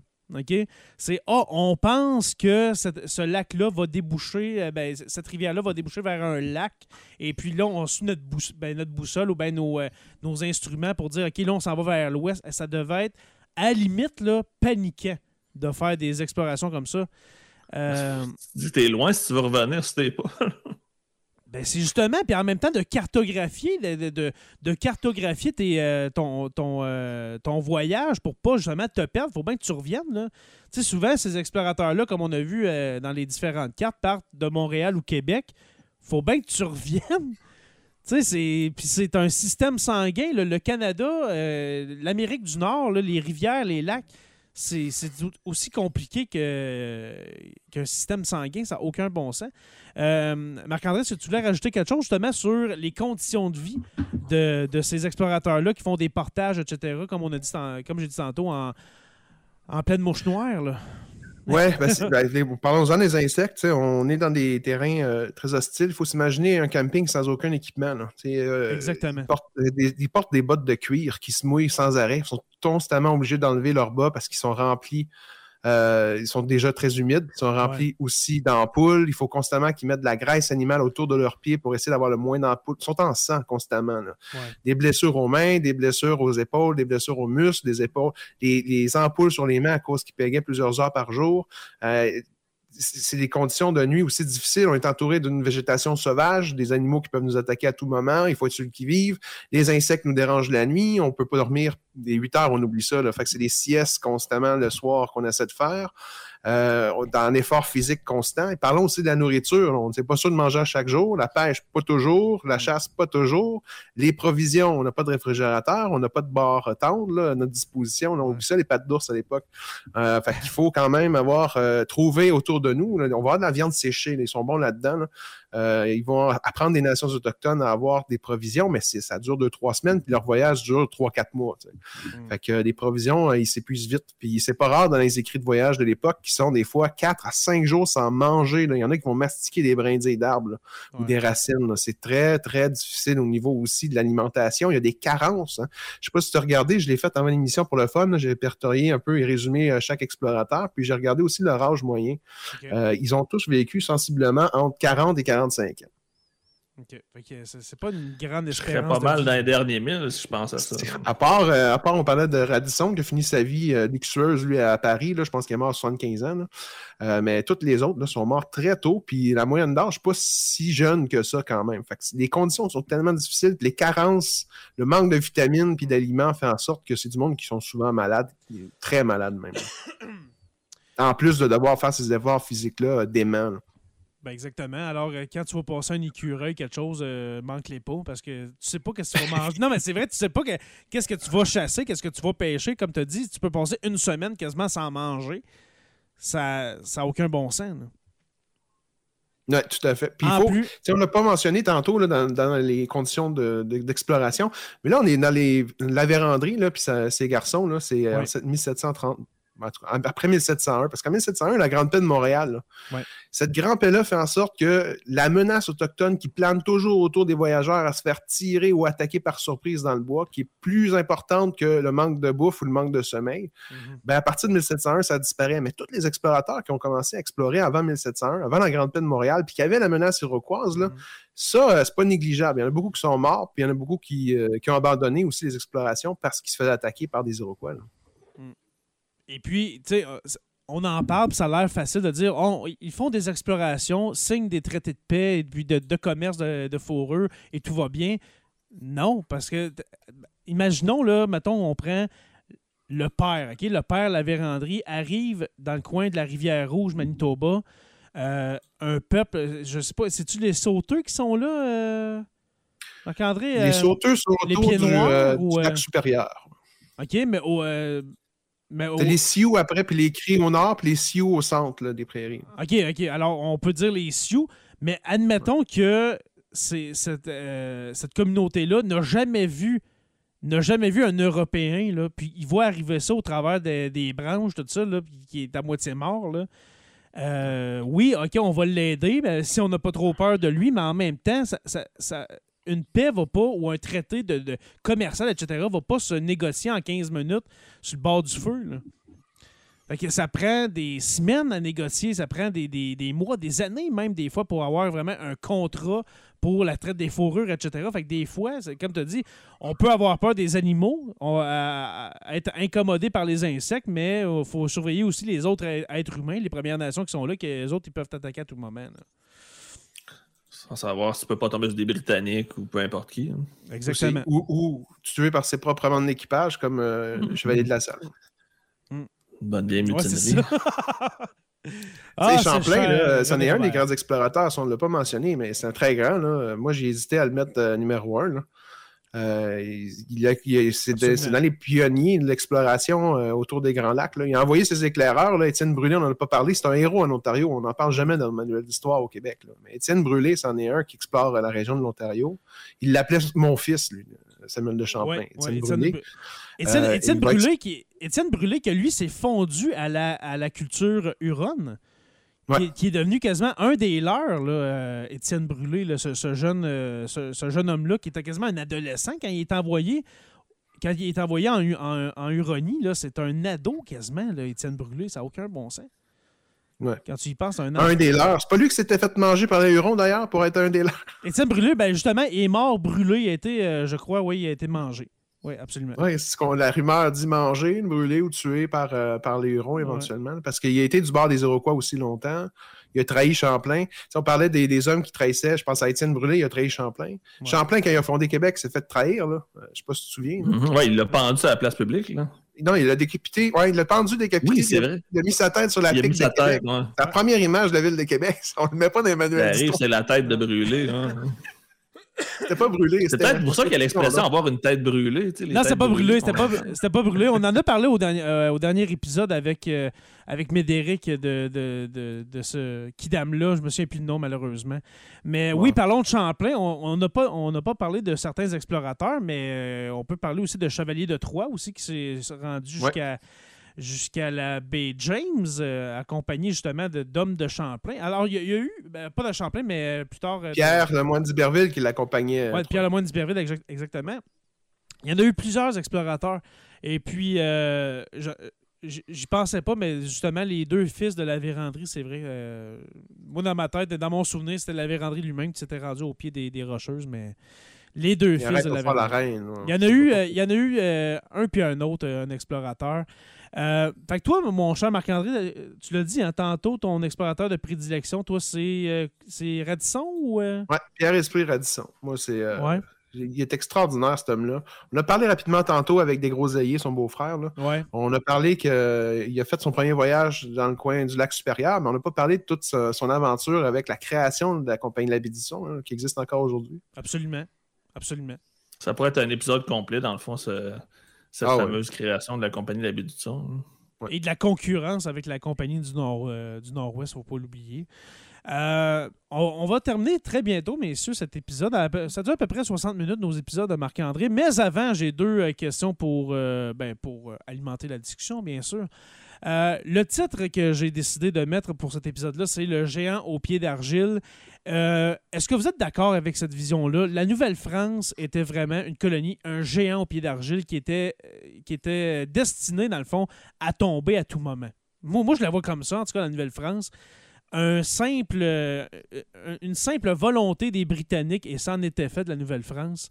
Euh, Marc-André, est-ce que tu es d'accord avec ça ou. Non, Non? Ok, vas-y donc. ça fait te surprendre.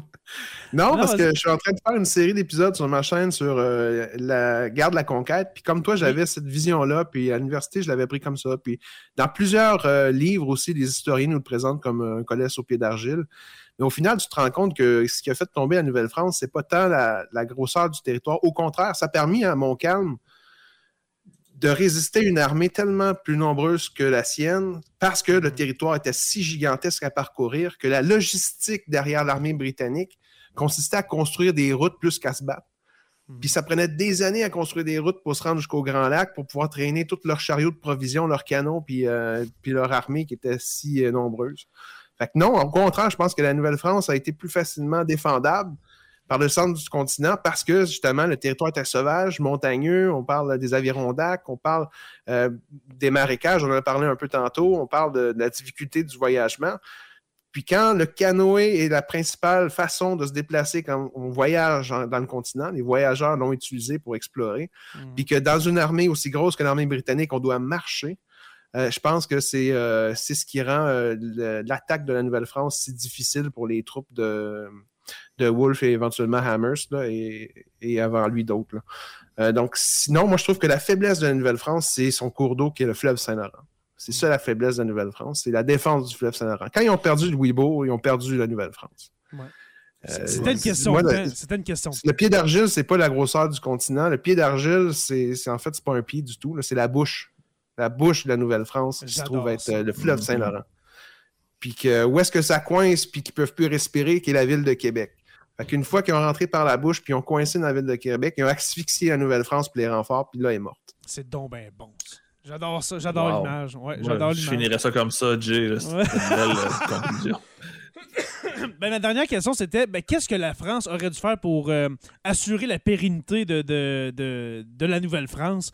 Ben, peut-être, euh, comme tu as dit, euh, Marc-André, peut-être de pas situer Québec là, quoi? Ou euh, de la- de juste plus pas en- en peut-être faire la guerre à, à l'européenne. Il n'aurait pas dû, dans Ah, le fond, c'est y sûr. aller avec la bonne vieille guerre de rangée. là. Mm. Ouais. Ou, ou, en fait, c'est les forces. na- Moi, je pense que c'est les forces na- navales. Si la Nouvelle-France avait été protégée par une, une ar- l'armée navale aussi grosse que celle des Anglais, ils n'auraient jamais pu prendre Louisbourg ni le, le golfe du Saint-Laurent. Mhm. Probablement que ça les aurait épuisés à la longue, puis pe- perdus dans les forêts de l'Ohio. Pas sûr que la finalité de la guerre de la conquête aurait été la même. Non, c'est vrai parce que on n'a pas encore parlé de la conquête, on n'a pas vraiment fini notre, série. Elle ne fait que commencer cette série sur la Nouvelle-France. Mais le long du fleuve Saint-Laurent, il y a quelques canons, mais sinon, il n'y a, rien. Il n'y a pas vraiment de. de- Tu sais, on va envoyer des îlots, euh, des, îlots en feu euh, sur le fleuve Saint-Laurent pour, euh, brûler les, les, euh, les bateaux britanniques, mais sinon, il n'y a pas une grande flotte qui défend Québec euh, en 1759. C'est- Est-ce que je me trompe, euh, Marc-André? Non, il y a très, très peu de navires Très peu de à navires, Québec. hein? Puis même euh, à l'embouchure de Louisbourg, là, il y a très peu de navires qui vont être ancrés là quand euh, les Anglais vont venir l'attaquer. Mhm. Euh, qui était supposément d'ailleurs Louisbourg une, une ville fortifiée imprenable, qui s'est Ouais. fait prendre à la première attaque avant même la guerre de la conquête. là. Redonnée aux Français parce qu'on connaissait les points faibles, les points faibles de Louisbourg, puis réattaquer une seconde fois pour la reprendre, cette ville imprenable. Ouais.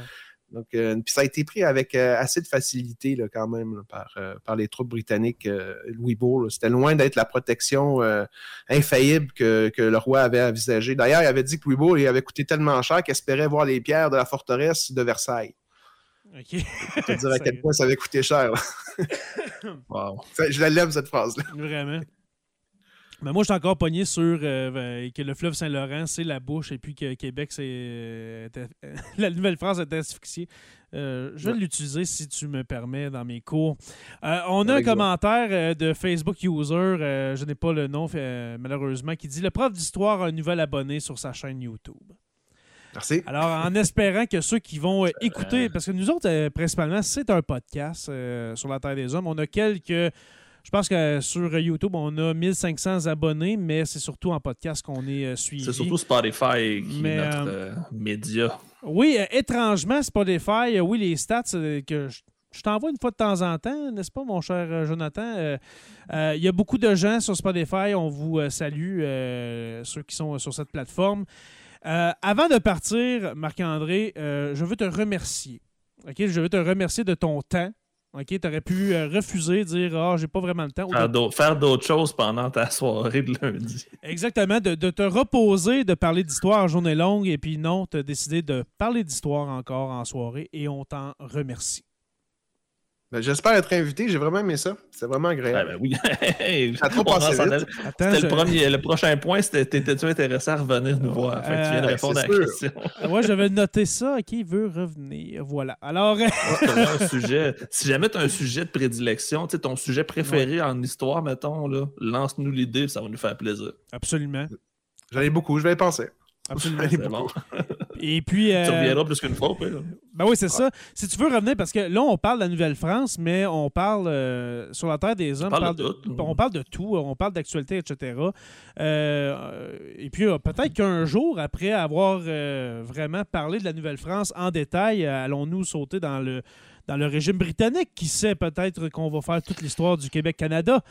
Dans ces, dans, ces, dans ces nombreuses années qui nous attendent de sur la Terre des moi. Hommes. Ouais, ben, Oh. Écoute, Oh. si ça te tente, mon cher euh, Marc-André, tu es toujours le bienvenu. On va t'en parler assurément. Et puis, euh, une petite demande comme, comme ça, est-ce que tu as un profil Facebook personnel? Oui. Est-ce que je pourrais t'ajouter comme ami? Ben, ça, ça serait plus facile de communiquer, communiquer comme ça. Oh, ami. Ton affaire. Non, non, non, non, il y, a- il y a une raison. Pourquoi? C'est que avec. Parce qu'on on s'est euh, on s'est parlé avec le. euh, voyons, avec ta page de, du, euh, du prof d'histoire euh, sur Facebook. Et puis, je me suis rendu compte souvent que ça prenait plusieurs, euh, des fois, heures ou journées avant que tu répondes. Je me suis dit, peut-être qu'il va pas voir souvent sa, sa boîte, euh, sa, sa- sa boîte de messagerie du prof d'histoire. Alors, si on Non. veut communiquer plus aisément, c'était pour ça ma demande. Euh, Devenons amis, Marc-André. Je te le demande. D'accord. tu l'acceptes, parfait. Alors, merci beaucoup, Marc-André, pour ta participation sur la Terre des Hommes. Ça a été très apprécié. Je vois le, le chat, là, euh, François Brassard qui dit Belle découverte. Merci, messieurs. Euh, merci aux membres Patreon d'avoir été là euh, ce soir. C'est toujours très apprécié. Mon cher Jonathan Saint-Prof, dit Pierre, merci à toi. Toujours un plaisir. C'est vraiment un super bon épisode pour un lundi où j'avais moyennement dormi à cause du changement d'heure. Je m'attendais à être un peu plus mollo que ça. J'ai trouvé c'était une excellente soirée en votre compagnie, messieurs. Toujours un plaisir, Jérémy, de participer à ton podcast. Ben, c'est le nôtre maintenant, mon cher Jonathan, parce qu'il y a trois ans, quasiment jour pour jour, on est le 13 mars, eh bien, tu faisais euh, officiellement ton entrée quasiment toutes les semaines euh, avec. euh, Ouais, il y a comme eu un événement historique qui a fait que j'avais rien à faire dans mes journées. on, appelle ça une pan- pendant à peu près. on appelle ça une pandémie, là, mais euh, voilà. Ouais. Alors, ça a vraiment commencé là euh, que, ben, que tu étais là, tu as commencé à être là toutes les semaines avec euh, cette euh, Euh, ouais, fameuse que- pandémie. euh, ouais, nos, nos, nos fameux épisodes justement sur l'évolution de la pandémie où on était juste Ah, cinq gars à chialer. J'ose pas réécouter ça, ça doit être tellement non, non. Ça doit pas ça- être je pense qu'on devrait juste les enlever. Ça n'a ça, ça, Ben ça pas existé. Non, non, allez Il y a une écouter ça. élève qui m'a dit qu'aujourd'hui, c'était le troisième anniversaire. Mhm. Si c'est Hey, vrai. Comme c'est- Puis J'ai Ouais, ben, c'est- l'impression... je pense c'est l'année, je pense que pas l'année, la journée où ils ont tout fermé. Là, tu sais, on Ouais. a- oui, c'est vraiment là, qu'on a annoncé la fermeture lockdown, des là. écoles, euh, euh, des écoles euh, cégep, euh, université, etc. là. ça a été le. Puis moi, là, sûrement que je m'en souviens plus, mais sûrement que dans le premier épisode de la COVID qu'on a fait, de- je pense, euh, le soir même ou le lendemain, si je me souviens bien, je pense que je disais Oh, ça va durer deux semaines. Hey, ça a on va rentrer à Pâques. genre. Ça a duré des années. Ouais, c'est ça, on va retourner à Pâques exa- exactement. Ça a duré des années, cette pandémie-là. Incroyable. Alors, euh, merci beaucoup, les gars, pour euh, ce moment d'anthologie, je crois, de Sur la Terre des Hommes. Ça a été vraiment extraordinaire. Merci. Euh, merci. Merci à toi. Yes. Merci aux abonnés de suivre Sur la Terre des Hommes. Nous sommes disponibles sur, euh, on vous rappelle, euh, sur euh, oui, Apple Podcast, Spotify, Google Podcast, Deezer pour nos cousins français et puis euh, la chaîne YouTube de Sur la Terre des Hommes. Merci à nos patrons, les curieux stagiaires, historiens, érudits, orateurs, nos deux orateurs, construction avec un S, Rivard de Rouen-Aranda, et puis le miel Abitémis, le meilleur miel de la Nouvelle-France. Euh, pour les rejoindre, le patreon.com barre oblique SLTDH pour nous encourager. N'oubliez pas qu'on fait ça gratuitement quand même euh, sur la Terre des Hommes. Ça nous fait plaisir. Mais des fois, un encouragement, c'est si vite, euh, c'est si apprécié en même temps. Je vous invite à rejoindre la page Facebook sur la Terre des Hommes podcast et puis sur la Terre des Hommes la communauté pour venir discuter avec nous. Sur la Terre des Hommes est une présentation des éditions Derniers mots. N'oubliez pas qu'à tous les jours, nous écrivons l'histoire et on se revoit la semaine prochaine pour une autre page d'histoire de Sur la Terre des Hommes.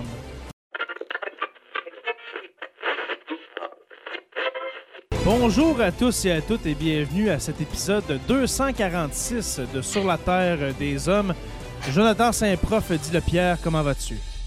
Ça va super bien, Jay. Comme je disais d'entrée en- d'entrée de jeu tantôt avant qu'on entre en onde, euh, recommencer à temps plein après quatre mois avec un stagiaire, ça a été une grosse journée. Ouais? C'est comme. Euh, C'était le fun d'avoir ce cheap labor-là, mais là, il faut retomber dans nos, dans Cheap nos vieilles labor. habitudes. Puis euh, ça fait du bien, mais oh. je- je- je- j'ai plus 20 ans. On, on- on salue tous les stagiaires du Québec euh, que Jonathan le prof vient de traiter de cheap labor. Alors, on, on vous salue euh, tous et toutes. Ça fait partie du rite d'initiation. Ouais, c'est ça. Un passage qu'on a tous fait, n'est-ce Oui. pas, Jay? À manger des, euh, des- du spaghette blanc fret avec un peu de beurre, euh, puis du. euh, ouais, c'est c'est ça. C'est Des grilled cheese. des grilled cheese pour souper, on a tous euh, vécu ça, mais aujourd'hui, ils sont payés un peu, ma foi. Euh, C'était pas comme nous dans le temps. où nous devions euh, quêter sur le coin de la rue pour, euh, pour nous acheter quelques, quelques protéines, n'est-ce pas? Euh, professeur Roussel, comment allez-vous? Ça va très bien. Bonsoir à vous trois. Bonsoir à tout le monde qui est dans le chat et bonsoir, bonsoir ou bonjour à ceux qui euh, vont euh, nous écouter dans le balado. Absolument. Euh, J'en profite pour dire euh, bonsoir aussi à. Là, je, je parle aux gens du futur. Alors, bonsoir aux gens de Touski TV. Alors, c'est la première fois que j'y pense en, en début d'épisode. Alors, Mm. cet épisode qui, qui est diffusé aussi sur qui TV le dimanche à 18h. Alors, alors euh, salut à vous euh, de la part de moi-même euh, du passé. Voilà. Euh, messieurs, euh, premièrement, euh, bienvenue. Euh, ce- soir, nous recevons un, un invité de taille, je vais dire ça comme ça. Il s'agit de Webster. Mon cher Webster, comment vas-tu? Oui, ça va très bien. Vous autres, ça va? Oui, ça va très bien, mon cher. Pleine forme. Bien heureux de te savoir. Ben, con- content d'être là. Oui, puis euh, merci. euh, je, l'ai dit avant d'entrer en onde, mais je te le redis. Merci beaucoup d'avoir accepté l'invitation qui a été lancée par euh, Jonathan le prof ici présent. Merci d'avoir accepté son invitation pour venir discu- discuter d'un sujet très important. Puis on en parlait aussi hors d'onde, qui est très méconnu. Mhm. Mhm. C'est-à-dire l'histoire des Afro-descendants euh, en Nouvelle-France. Alors, euh, l'épisode de ce soir, euh, c'est un épisode de notre série Nouvelle-France qui est rendu, ma foi, à quasiment 5 ou 6 épisodes. C'est rendu. euh, On a quasiment pu appeler ça décoloniser la Nouvelle-France quand je pense à ça. Oui, on, oui, on pourrait, oui, on va changer on de est titre. quand même pas pire pour euh, défaire les mythes, justement, sur, euh, sur l'histoire de la Nouvelle-France. Ceux qui nous écoutent, Oui. euh, écoutez l'épisode avec Médéric Sioui euh, sur justement la perspective autochtone de la Nouvelle-France. C'est un bijou d'épisode. Ce sont des bijoux, en Hmm. effet. Oui. Euh, avant de commencer, mon cher Webster, euh, comme je t'ai dit tantôt, euh, je t'ai connu il y a deux jours parce que Joe me parlait de toi. Et puis moi, je vais te dire, j'écoute pas beaucoup de rap. C'est une, une confession que je fais. Alors, je te, te connaissais pas euh, beaucoup. Et puis, j'ai. euh, un matin, en faisant euh, ma, lecture quotidienne du matin avant mes cours, eh bien, je suis tombé sur ton visage dans un de mes manuels scolaires. Alors, dans mon manuel de secondaire 2, euh, alors, euh, je je t'avais pas reconnu. Puis là, j'ai- j'étais allé lire un peu euh, au début du, matériel archive de secondaire 2, euh, ta, biographie qui, est là. Est-ce que tu pourrais un peu te, te présenter, Webster, à part d'être un artiste, qui es-tu? Oui, ben, je suis un artiste hip-hop euh, du quartier Limoilou, à Québec. Walou Stars. Limoilou Stars, born and raised. Euh, j'ai commencé à faire du rap en 1995, OK? euh, ce qui fait de moi un des premiers rappeurs dans la ville de Québec. OK. Mais en, en parallèle euh, du, du rap, de la culture hip-hop, j'ai toujours été intéressé par l'histoire. Depuis tout jeune, euh, j'ai toujours eu le nez dans les bouquins. Tu sais, J'étais un rat de bibliothèque. J'arrivais à la bibliothèque quand ça ouvrait, puis ça fermait quand je fermais, euh, littéralement. Tu sais. OK, t'étais Wow. t'étais Puis- tout le temps là. là. Mais ouais, exact. Ouais. Puis, tu sais, les madames, les bibliothécaires me connaissaient. Puis, euh, tu sais, je parle, j'ai comme en sixième année, cinq, sixième année. Puis, euh, euh, au secondaire, euh, ça, ça allait de mal en pire. j'ai toujours un bouquin sous, sous, le, sous le bras. J'allais au court de basket avec des bouquins. Fait que mes amis ont commencé à m'écœurer et dire que je connaissais tout, que j'étais le Webster, le dictionnaire euh, anglophone. wow. C'est Wow. ben bon, OK. C'est donc ben cool. Ok. C'est comme si on m'appelle la rousse, là, tu sais. Ben oui, exactement. Au Robert. Ouais, ben c'est ça, au petit Robert, tu sais. Ouais. Donc, j'ai toujours été euh, friand de, de- de- de lecture, mais Ouais. beaucoup d'histoire depuis tout jeune. Puis, à l'adolescence, euh, j'ai beaucoup lu euh, l'histoire afro-états-unienne, euh, que ce soit la, la militance, le, le jazz. J'imagine que des Frederick Douglass et compagnie doivent être des inspirations. Ah oui, tu sais, j'ai passé à travers tout ça à l'adolescence. Frederick Douglass, euh, Malcolm X, euh, W.B. Du Bois, euh, Mhm. Eldridge Cleaver, les Black Panthers. Luther King. C'était mes lectures. Puis, euh, ben, quand il est venu le temps de faire euh, un choix pour le cégep, ben, il y a un nouveau programme au cégep de Sainte-Foy qui venait de débuter, c'était Histoire Civilisation. Euh, je me suis dit, ben, écoute, je vais, je vais m'en aller là-dedans. Euh, la première cohorte à Sainte-Foy. Puis après, pour vient le choix de rentrer à l'université, ben, j'étais comme, écoute, je vais aller dans ce que j'aime. Euh, Ouais. Académiquement, on dirait que je suis juste Bon là-dedans, le reste, euh, so-so. Ça ressemble pas mal à tous ceux qui sont autour de la table. fait que j'étais allé en histoire à, à l'Université Laval. Puis ce qui est particulier, c'est que rien de tout ça dont on va parler aujourd'hui, euh, je l'ai vu à l'université. sais, quand tu es à l'UNIF, tu as des cours quand même plus approfondis euh, Mhm. en histoire, que ce soit en histoire canadienne, québécoise ou XY, et je vois rien de tout ça. Il n'y a rien du tout. Et donc, ben c'est ça, rien du tout. Même pas un mot, même pas le mot esclave, même pas le, mot présence noire, rien. Afro, peu importe, là, c'est. euh, Ah. rien, rien. Rien. Exact. Puis c'est en sortant de l'université que je tombe là-dessus. Puis ça, ça- je me suis mis à m'intéresser parce que j'étais déjà intéressé par l'histoire afro, afro-états-unienne. Puis là, je suis comme, attends un instant, ben, il y a une histoire afro-québécoise qui remonte à plusieurs siècles. Il y a une histoire afro-canadienne qui remonte à plusieurs siècles. Ouais. Fait que je suis vraiment plongé, puis je me suis mis à accumuler tout ce que j'ai pu accumuler en termes de, de, de bouquins, de connaissances. Il ne devrait euh, pas avoir grand-chose en termes de bouquins. Ben, plus qu'on s'imagine. Ah, déjà, il y a Marcel Trudel qui a écrit euh, Mhm. Deux siècles d'esclavage au Canada Ouais. français Oui, en oui, oui, 1960, c'est vrai. C'est vrai. euh, republié sous le nom de siècle d'esclavage au Québec, euh, republié en 2004. Et donc, ça, j'ai bon, commencé par là. Et bon, c'est sûr que Trudel a ses, ses angles morts euh, qui, sont, qui sont très larges et lui-même était au courant à l'époque, tu sais. mais quand même, il a fait un travail important. Euh, toutefois, ce qui est particulier, c'est qu'il a compilé les chiffres avec lesquels on travaille encore aujourd'hui, il les a compilés dans les années 1950. Sans ordinateur, à jour. il était tout seul, puis ses notes ont brûlé. Fait qu'il est obligé de Ah, tout recommencer. Ah, non. Fait que les chiffres, les chiffres dont on risque de reparler un peu plus tard, mais il faut toujours garder en tête qu'ils ont 70 ans. Mais tout ça pour dire que euh, il y a des livres qui sont écrits. Il y a Frank Mackay qui a écrit des livres extrêmement importants à propos euh, de l'histoire afro, surtout afro-montréalaise, mais ce qui, Mhm. serait, qui se répercute sur le reste de la province et du pays aussi. Euh, il y a des livres, tu sais, Jacques Vigée, le premier maire de Montréal, puis Louis-Hippolyte Lafontaine, ben, ils ont écrit, c'est les premiers à écrire à propos de l'esclavage ici. En 1859, ont écrit un livre qui s'appelle De l'esclavage euh, en Canada. Juste pour vous dire comment c'est vieux, de l'esclavage en Canada. Canada, c'est ça. Donc, c'est tout au, de 1859 à aujourd'hui, il y a toujours eu comme des petites pointes ici et là, des petits documents dont Mm. tu glanes ici et là, pour finalement nous permettre d'avoir une certaine image euh, qui se défloute, si je peux dire, euh, si je peux utiliser ce, ce terme-là, mais il y a encore beaucoup de travail à faire en recherche euh, pour avoir un portrait qui est beaucoup plus précis. Mais la raison, selon toi, pourquoi? Pourquoi qu'il y a tant peu d'ouvrages sur le sujet, sur l'esclavage? euh, parce qu'on va en parler ce soir, ça commence en Nouvelle-France, ça commence en- au, dé- au début de la colonisation, dans le temps, euh, quelques années, euh, je, je crois que quelques années avant la mort de Samuel de Champlain, le, le- le Exact. premier esclave noir qui va arriver en Nouvelle-France. D'après toi, pourquoi? Pourquoi qu'on n'en parle pas comme ça? Que dans, dans- dans les livres d'histoire, justement, que tu as coécrit pour, euh, pour euh, le secondaire, pour les jeunes secondaires, pourquoi qu'on n'en parle pas?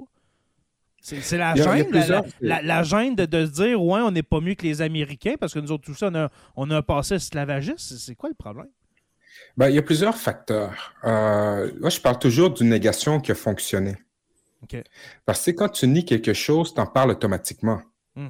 Fait que, tu sais, si je dis, il n'y a pas eu d'esclavage ici, ben, les gens vont dire, OK, esclavage, c'est vrai ou c'est pas vrai ce qu'il dit? Les gens vont vérifier, tu sais. Si on Mais fait juste en parler. Oui, puis en fait, c'est que euh, ça remonte même à- au début de l'historiographie ici, ça remonte à Garneau. Ouais. Parce que François-Xavier Garneau, quand il écrit euh, euh, Histoire du, du- du Canada dans les années 1840, il va nier l'esclavage ici. Ah ouais. Et vi- ah oui, il va le nier, il va dire Nos ancêtres français n'ont pas cru bon avoir des esclaves afin de conserver la pureté de notre sang. Tu Oh, vois? wow, ok, en plus, c'était hyper raciste. Oh my god.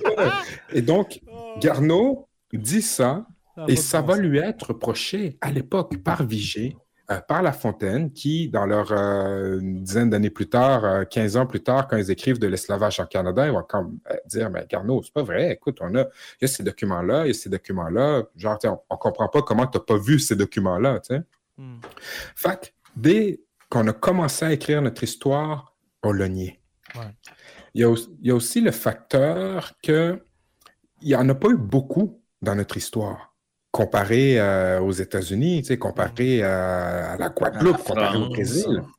Eh, exactement. Donc, il n'y en a pas eu beaucoup, ce qui fait qu'il y a une filiation moins marquée Mhm. comparée à, admettons, à la, à la Jamaïque ou à la Géorgie. tu sais.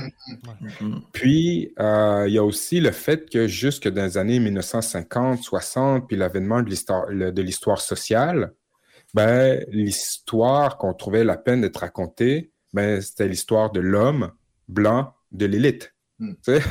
On parle pas des femmes, on parle pas des autochtones, on parle pas des, des, des paysans, à part pour dire qu'on on, on est ancré dans la terre. euh, mais tu sais, on, On parle aime pas aller à l'église, c'est- très. Mais c'est ça. Donc, on, on parle des aventuriers. Euh, les femmes, on en parle juste si c'est Madeleine de Verchères, genre, ou Marie de l'Incarnation, tu sais. puis, fait que c'est l'histoire religieuse, politique, euh, mi- mi- militaire, puis that's it. Fait que tout ça ensemble fait que finalement, ben, on est encore en train de débroussailler en, en 2023. Et là, là. Incroyable. Parce que c'est c'est ça que je me demandais. Que, parce que j'ai- des questions de mes élèves, des jeunes, là, des jeunes de, de secondaire 1 et 2, 13-14 ans. Puis tu sais, là, on parle, on est justement dans le dernier droit de l'année. là. On, est, euh, on est au mois d'avril, euh, début mai. On est euh, dans la reconnaissance des droits civiques euh, aux, aux États-Unis et au, Ca- et au Canada, en Occident, dans le fond. Puis j'ai eu cette question-là. Pourquoi qu'on.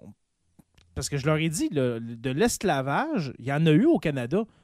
Puis ça a été ça. Mhm. pour- ben, pourquoi d'abord dans le livre, Jérémy, qui n'en parle pas? Puis Oui, ben, tu j'ai- vois, j'ai été bloqué. J'ai été bloqué. C'est comme. Tu sais, je savais plus quoi dire. là. C'est comme. Ben, je sais pas. Regarde. C'est- c'est- c'est- On va le demander. Ouais, c'est ça. Je vais le demander à soir à, Web- Oh, à Webster. Stéphane, tu voulais-tu intervenir? Euh, avant Une que je question. réponde à la question? Euh, ouais, je ne veux pas anticiper sur ce que tu vas dire, mais euh, ben, juste pour nous donner un ordre de grandeur, de quels des chiffres que, par exemple, avance Trudel ou quoi, c'est- c'est- de Ouais. combien de- d'individus on parle? OK, donc pour, euh, en termes de chiffres, euh, Marcel Trudel a répertorié 4185 personnes asservies euh, dans notre histoire au Québec, OK. de 1629 au début des années 1800. OK. Euh, sur ce nombre-là, les deux tiers étaient des Autochtones. 2683, le tiers était africain ou afrodescendant, qui était 1444, et euh, 59 qui, qui sont non spécifiés. En tout cas, autour de ces, de ces proportions-là. Ok. Toutefois, pour Trudel, tout noir, euh, pour lui, à l'époque, tout noir était esclave. Donc, tout le monde qui croise dans, dans, dans- dans les archives sont esclaves. Il y en a qui ne l'étaient pas, qui vont compiler comme des esclaves, même après que l'esclavage a disparu ici. Euh, après ça, il y a des gens qui n'ont pas été répertoriés non plus. Et donc, en fait, ces chiffres euh, doivent être révisés.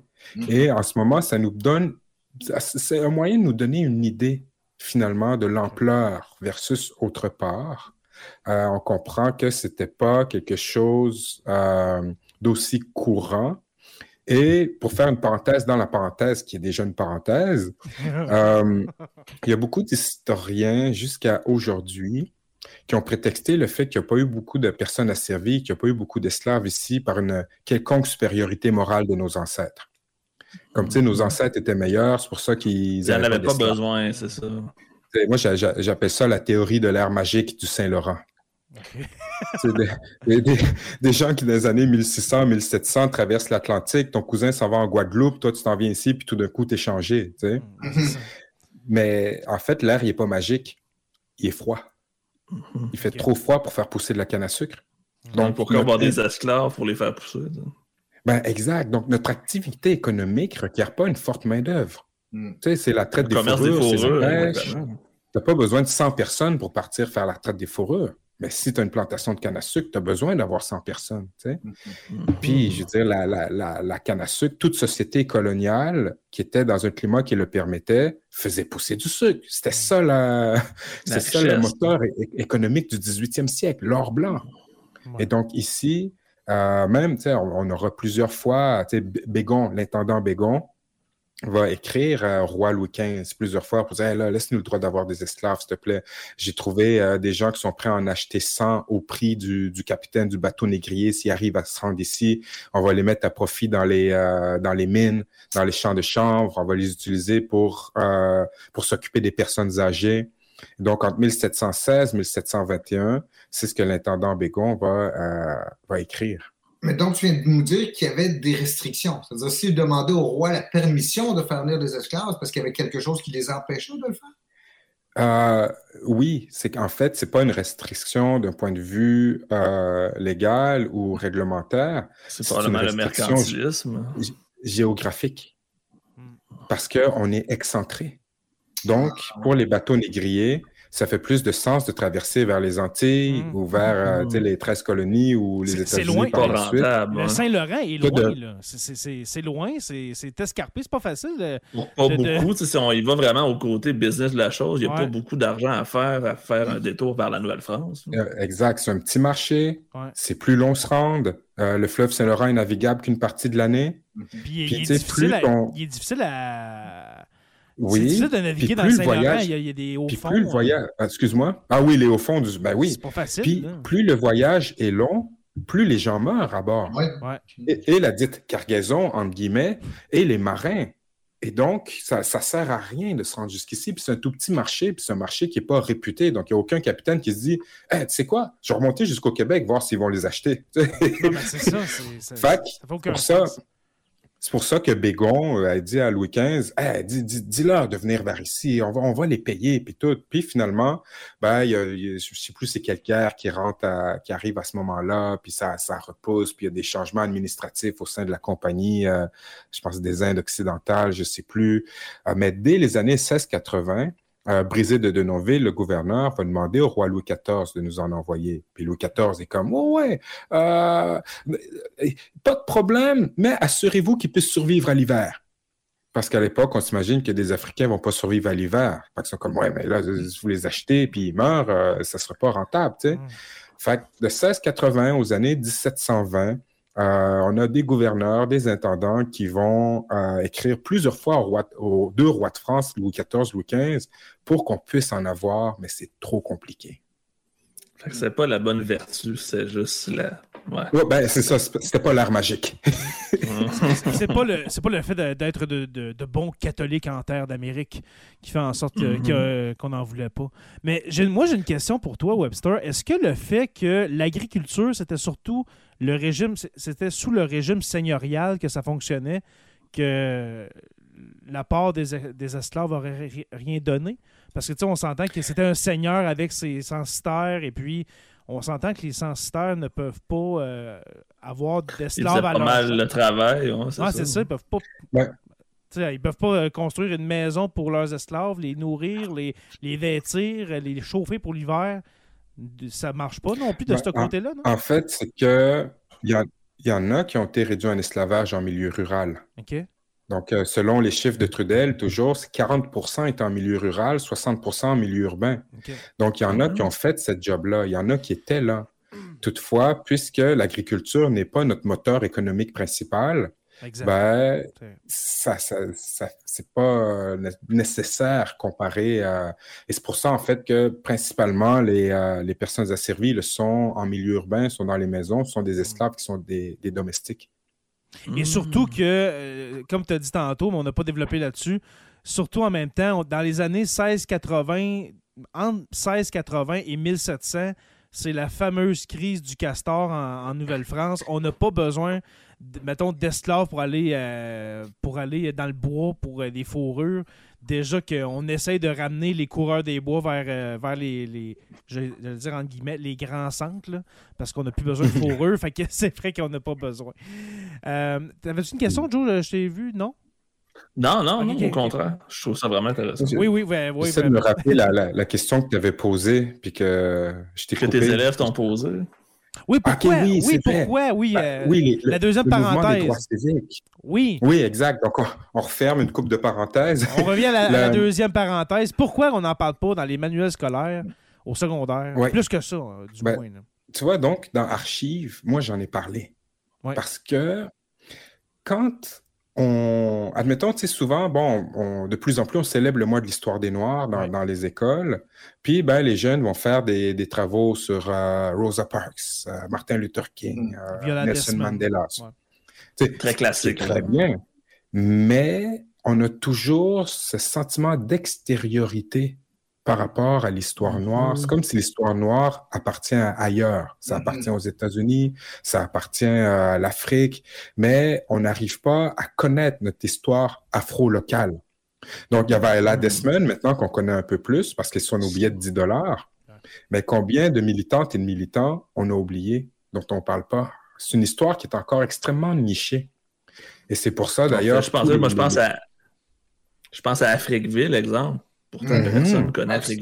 Et pourtant, Ben, c'est bien un, un élément important de l'histoire, ça serait ça. Exact. Et, et- et donc, cette histoire est tellement nichée que c'est pour ça un peu tous les projets que je fais, euh, j'essaie de, de démocratiser l'accès à cette histoire-là. Donc, je le fais à travers des expositions, des podcasts, des, des visites guidées, des conférences, des chansons, euh, des livres jeunesse. euh, donc, tout ça pour rendre accessible cette histoire-là. Parce que les bouquins existent. Mais c'est des bouquins un peu secs. si t'es si pas passionné par cette histoire-là, euh, ça, ça peut être long, tu sais. Mhm. Fait que, euh, que c'est ça, tu sais, euh, c'est une histoire qui a été oubliée, négligée, et donc c'est difficile de creuser quand tu sais pas opposer ta pelle, tu sais.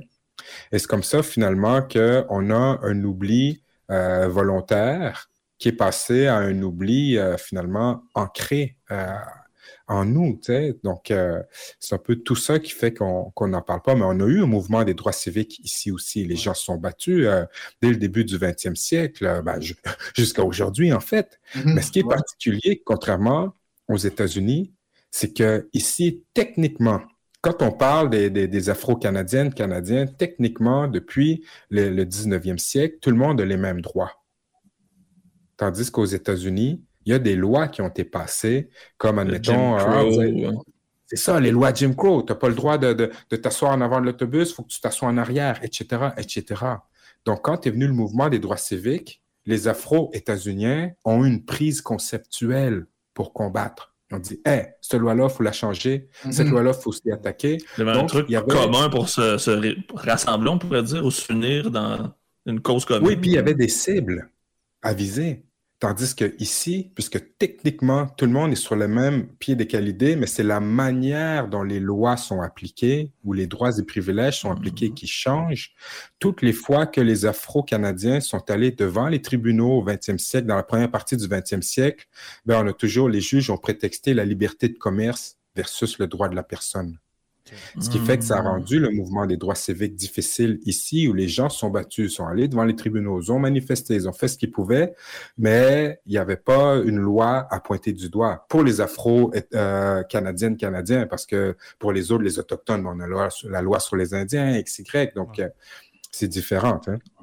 Euh, Juste là-dessus, si je comprends bien, donc en fait, les, la présence de ces, de- des esclaves donc remonte au début du 17e siècle, je comprends bien. Donc, c'est ça, Ouais, donc, exact. avec, l'époque, dès l'époque de Champlain. En fait, Mhm. ce qui fait que avec euh, les Autochtones d'abord, puis les colons français, c'est une des plus anciennes communautés qu'on peut retrouver au, au Québec ou au Canada. Ce qui fait une différence. Ouais.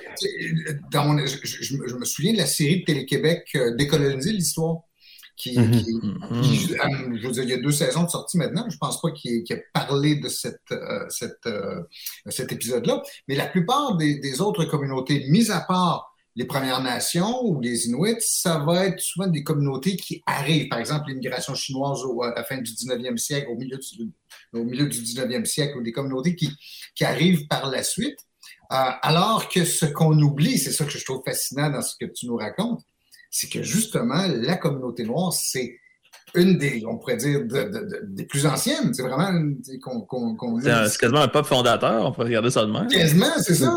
Ben, Oui. oui, ça mérite. C'est la, c'est la troisième Mhm. C'est la troisième présence la plus ancienne après Autochtones et Exactement. Français. Euh, parce qu'Olivier Lejeune Même avant les ici en Britanniques, là. 1629. Comme, euh, comme on disait au, au début, il arrive du vivant de Champlain. Tu sais, Champlain de- décède en 35. Olivier Lejeune arrive en 1629. Mhm.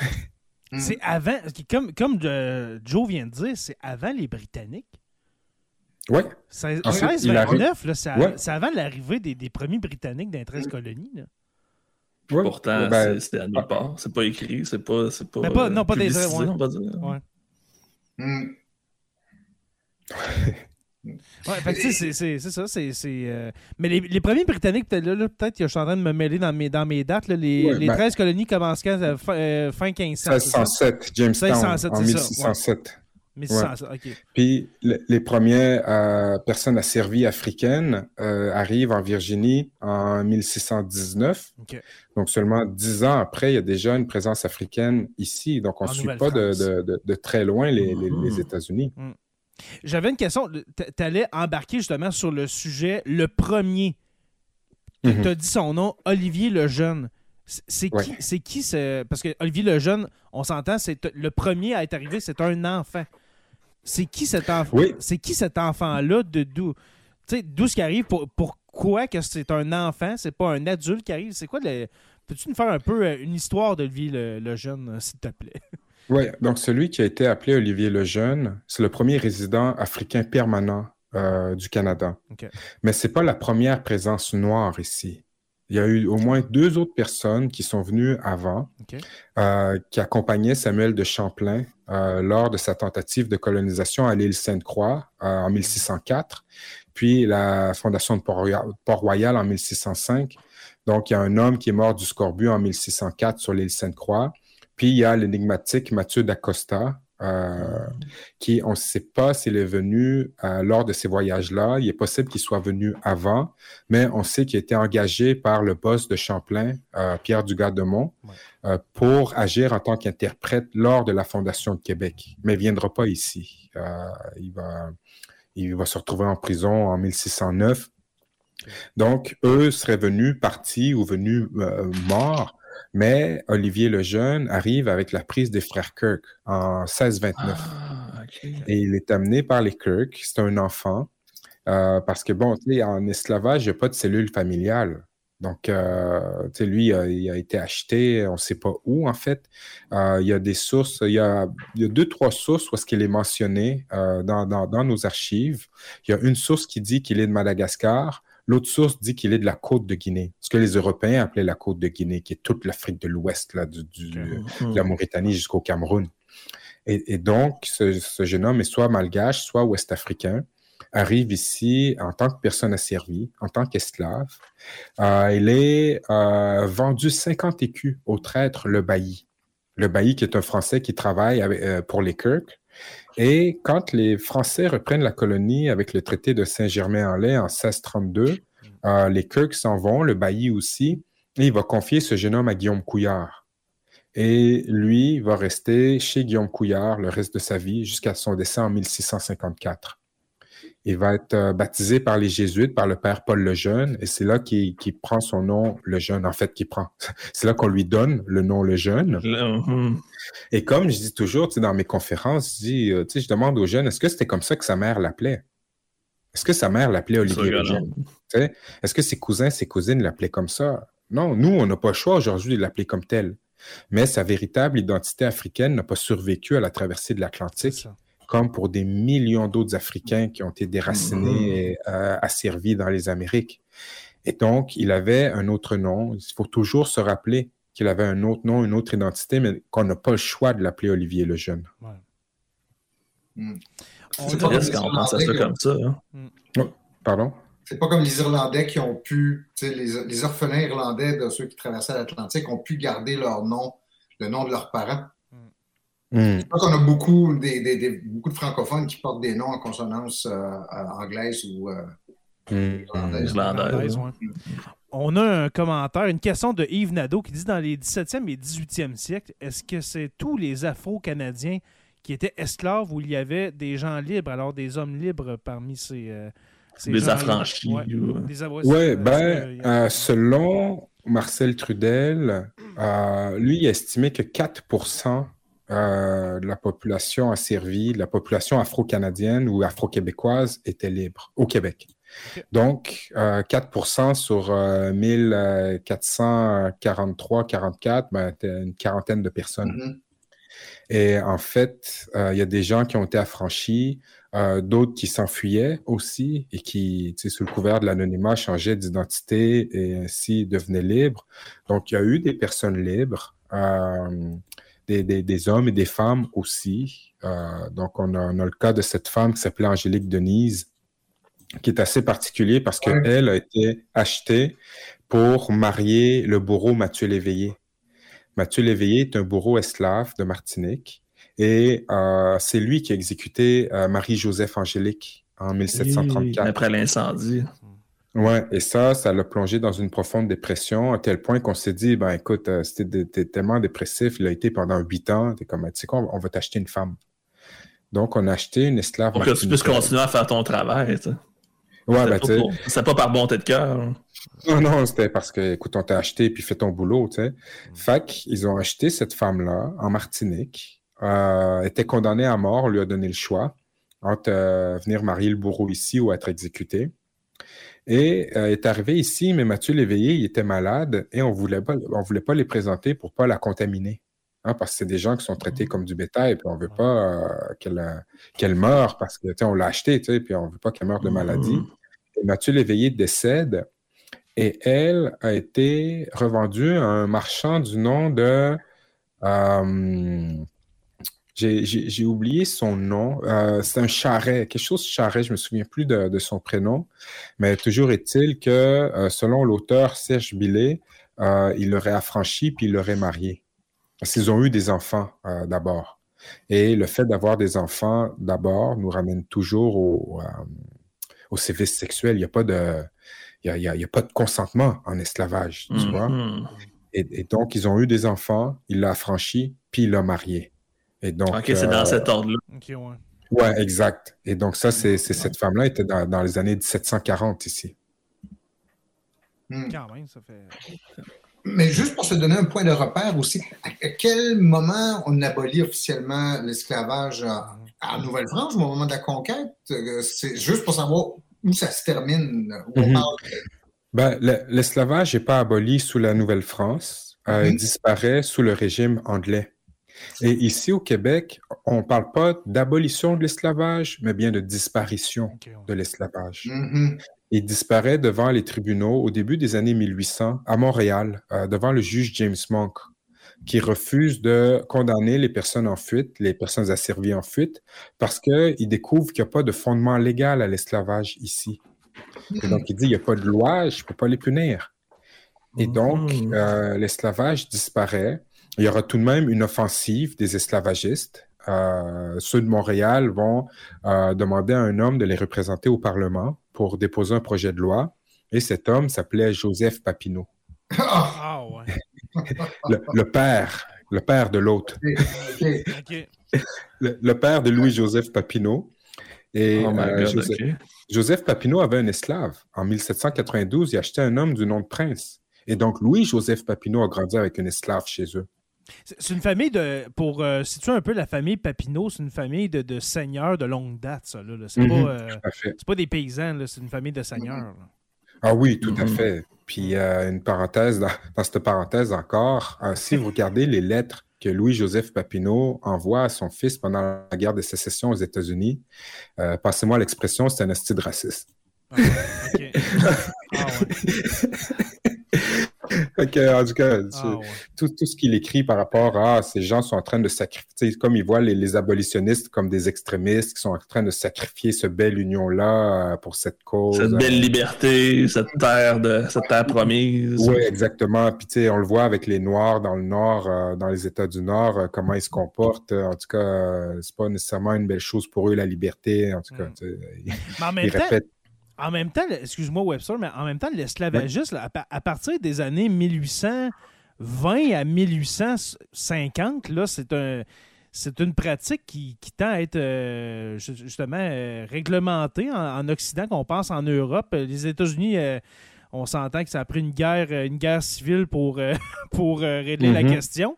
Mais c'est une pratique au début du 19e siècle qui tente à, à être mise de côté. Là. Oui, puis. Euh, Autant en Amérique qu'en Europe. J'entends. Ouais, donc c'est ça. Ici, ça disparaît, c'est pas aboli. Mm. Donc la- l'abolition officielle, c'est 1er août 1834, euh, la date d'abolition dans l'Empire britannique, parce qu'on fait partie de l'Empire britannique, mais ça fait 30 ans Mhm. que l'esclavage a disparu ici. Mais dès la fin du 18e siècle, dans les cercles intellectuels euh, de, de France, d'Angleterre, aux États-Unis, les gens discutent de la moralité de l'esclavage. Tu sais, il y a la décision Somerset en 1772 où, euh, en, Angleterre, dans les années 1780, tu as la Société des Amis des Noirs qui est créée à Paris, tu as la Société abolitionniste qui est créée à, à la même époque à Londres. Euh, la, la traite est abolie en 1807. Donc, l'esclavage existe, mais on n'a plus le droit, techniquement, euh, de déporter des Africains vers les Amériques. Mais Il faut qu'on les, le faut qu'on les euh, produise nous-mêmes. Il faut qu'on ouais, s'autosuffise, on va dire. Ouais, les États-Unis, les États-Unis abolissent la traite en 1808, ce qui va donner naissance à ce qu'ils appellent le deuxième esclavage, où là, ce sont des gens euh, des, des- des- du sud, je veux dire le sud-nord, c'est-à-dire les, les États les, les- les plus hauts dans le sud qui vont envoyer des esclaves vers les États du sud du sud-sud. Et donc, euh, il y a ces réflexions-là. Et c'est des réflexions qui sont un peu hypocrites, par exemple. C'est-à-dire que à la fin du 18e siècle, euh, je pense que c'est William Pitt en Angleterre, le premier ministre, qui va pousser son ami euh, William Wilberforce vers euh, la lutte abolitionniste parce qu'il veut nuire à la France, parce que la France dépend de ses colonies sucrières, Martinique, Guadeloupe, Saint-Domingue, qui est sur le bord de, de, de, de péter avec la révolution haïtienne. Haïti aussi. Ben, exactement. Donc, lui, c'est un peu une manière, lui, il s'en fout complètement. Ce qu'il veut, c'est en fait euh, couper l'herbe sous le pied des Français, surtout que l'Angleterre est en train de développer euh, l'Inde. Hmm. C'est en train de, ben, pas de développer l'Inde dans le sens euh, développement technologique, mais dans le sens de développer sa colonisation, développer Développer, l'apport ouais, économique de l'Inde à, à l'Angleterre. C'est ça, toujours dans le cadre euh, impérialiste anglais. Et donc, ce sont des abolitions euh, qui, qui sont hypocrites. Les gens ne le font pas par, par, euh, par gaieté de cœur. Il y en a que oui, on s'entend. Tu sais, Wilberforce, je pense qu'on peut, on peut penser qu'il y, a- y une bonne volonté, Thomas Clarkson, tout ça. Mais du point de vue des lords anglais, euh, ils s'en foutent pas mal. Tu sais. Mais même dans les abolitionnistes américains, il y en a beaucoup qui voyaient justement les esclaves affranchis comme euh, des consommateurs pour Ouais. l'industrialisation qui commençait à se faire dans le Nord. Donc, on avait besoin de clients pour acheter nos biens. On ne voulait pas les libérer, on voulait les faire dépenser pour exploiter, mais d'une autre façon, dans le fond. Puis de- puis d'un Ouais, autre, côté, co- corrige-moi Webster si je me trompe, mais d'un autre côté, les propriétaires d'esclaves, il faut qu'ils il faut qu'ils nourrissent leurs esclaves, il faut qu'ils veillent- qu'ils- qu'ils les vêtissent, il faut qu'il y ait un abri, etc. Fait que, à mener l'esclavage n'a n'a aucun sens. Tu ne fais pas plus d'argent avec des esclaves qu'en les payant, tout simplement. Puis comme Joe vient de dire, ils vont consommer. En étant payés, ils des- ça devient des clients potentiels. là. Oui, ben, tu sais, c'est sûr qu'économiquement, ça faisait du sens pour les gens parce qu'ils le faisaient.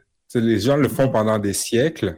Que C'est sûr hein. qu'ils ne vont pas le faire pendant des siècles s'il n'y a pas un profit qui rentre. Mais dans un esprit de que- commerce triangulaire, dans un esprit mercantiliste, mercantile, euh, oui, mais dans un esprit Mais de vois, début de, de- de- de- de- d'industrialisation, ça fait aucun ouais. sens. Et, et tu vois, au euh, fin 18e, début 19e, en Nouvelle-Écosse, Nouveau-Brunswick, c'est un peu comme ça que ça va disparaître. Parce que euh, les esclavagistes vont se rendre compte que c'est plus rentable euh, de, les, de, de payer du cheap labor noir que de les asservir. Mm. Fait qu'il y en a beaucoup qui vont les affranchir puis qui vont plutôt les engager comme cheap labor euh, parce que pour eux, ça va faire plus de sens économiquement. tu sais. Ce qui C'est va, la- ce qui va Ah, amener oui, justement aux années 1950-1960 avec euh, la, la reconnaissance des droits civiques puis les, les- les- les- tu sais, toutes les conditions de vie impossibles qu'on faisait subir euh, aux gens affranchis depuis euh, très longtemps aux États-Unis. Euh, oui, vas-y, Stéphane, mon cher. Oui, euh, ça, j'espère que tu n'avais pas préparé une présentation formelle avec des points qui s'enchaînent parce qu'avec nos questions, probablement qu'on est en train de faire tout ça. Là. J'avais rien préparé. On en réinvite une deuxième fois. J'avais rien préparé, puis j'adore ça. J'aime mieux ça comme ça, je te dirais. là. C'est ce qui me plaît. Ben, moi, j'ai une réflexion qui va dans, euh, une question qui va dans le sens de ce qu'on disait tantôt, tu sais, te dire, ben, cette, communauté-là qui est parmi nous depuis le, tout début de la colonie. 400 ans. Et qu'on a, qu'on a littéralement oublié, euh, elle va donc perdurer, se développer dans le temps. Et comment, si on le sait, je ne suis pas sûr que même l'historiographie soit capable de nous le dire, mais comment se déroulent sous les relations avec les vagues subséquentes d'immigrants euh, euh, noirs? Par exemple, on pense au euh, Underground Railroad, c'est-à-dire aussi un bon nombre d'esclaves du sud des États-Unis qui s'enfuient et qui vont, entre autres, se réfugier au Canada. Et les vagues qui vont suivre aussi de, des autres vagues d'immigration, surtout au 20e siècle. Mm-hmm. Comment, comment se passe cette, cette, euh, cette, cette, relation, cette intégration? Cette, euh, Est-ce qu'on le sait? Euh, ben oui, ben, il y aura plusieurs vagues d'immigration afro ici. Mm-hmm. puis ça va suivre, comme tu as les loyalistes noirs lors de la Révolution américaine. Tu as la guerre de 1812. Euh, les gens qui vont se battre du côté de, l'Angleterre, euh, les réfugiés qui vont quitter les États-Unis. Euh, après ça, tu as toute cette vague de l'Underground Railroad, qui, curieusement, est le seul moment dont on se souvient dans notre histoire. on les a accueillis, on est des sauveurs, libérateurs. exact. Mais on, ne raconte jamais leurs conditions d'adaptation quand ils arrivaient ici. Mm-hmm. Après ça, tu as eu tout le 19e siècle, les, les chemins de fer aussi. Euh, vers la fin du 19e, début 20e siècle. Euh, on, il y a eu cette vague d'immigration-là. toute une vague en 1911, des gens qui quittaient beaucoup l'Oklahoma pour venir se réfugier ici. Puis après ça, bon, le reste du 20e siècle. Mais ici, pour ce qui est euh, des, des Afro-Québécois, Québécoises, Canadiens, Canadiennes, ce que je dis toujours, c'est que les gens étaient là, mais il n'y avait pas de mobilité sociale. C'est-à-dire que ta seule chance de te faire une situation, c'était l'entrepreneuriat. Mm-hmm. Et donc, tout au long du 19e siècle, l'un des métiers les plus courants pour les Nord-Américains, parce que c'était la même chose dans les États du Nord des États-Unis, c'était euh, barbier. Ah. Les gens étaient des barbiers, des restaurateurs, des blanchisseurs. Dans la deuxième partie du 20e siècle, euh, euh, non, dans la deuxième partie du 19e, première partie du 20e, les gens sont porteurs. Dans mais, les, c'est ça, dans les villes. Dans les wagons-lits, etc. Mais les gens, ils ne deviennent pas avocats ou avocats. Il y en a que oui. Il y a des, des individus qui deviennent avocats, avocates, médecins. Euh, mais, et tu vois, je l'ai féminisé, mais pas à l'époque, là. C'est une habitude d'essayer d'être plus inclusif, là, mais plus avocat que avocate, mais tout ça, en tant que groupe ces gens euh, demeurent dans le bas de l'échelle sociale et il n'y a pas nécessairement d'avancée euh, professionnelle mmh. pour ces gens-là dans le cadre classique du terme, devenir un col blanc, un fonctionnaire ou XY.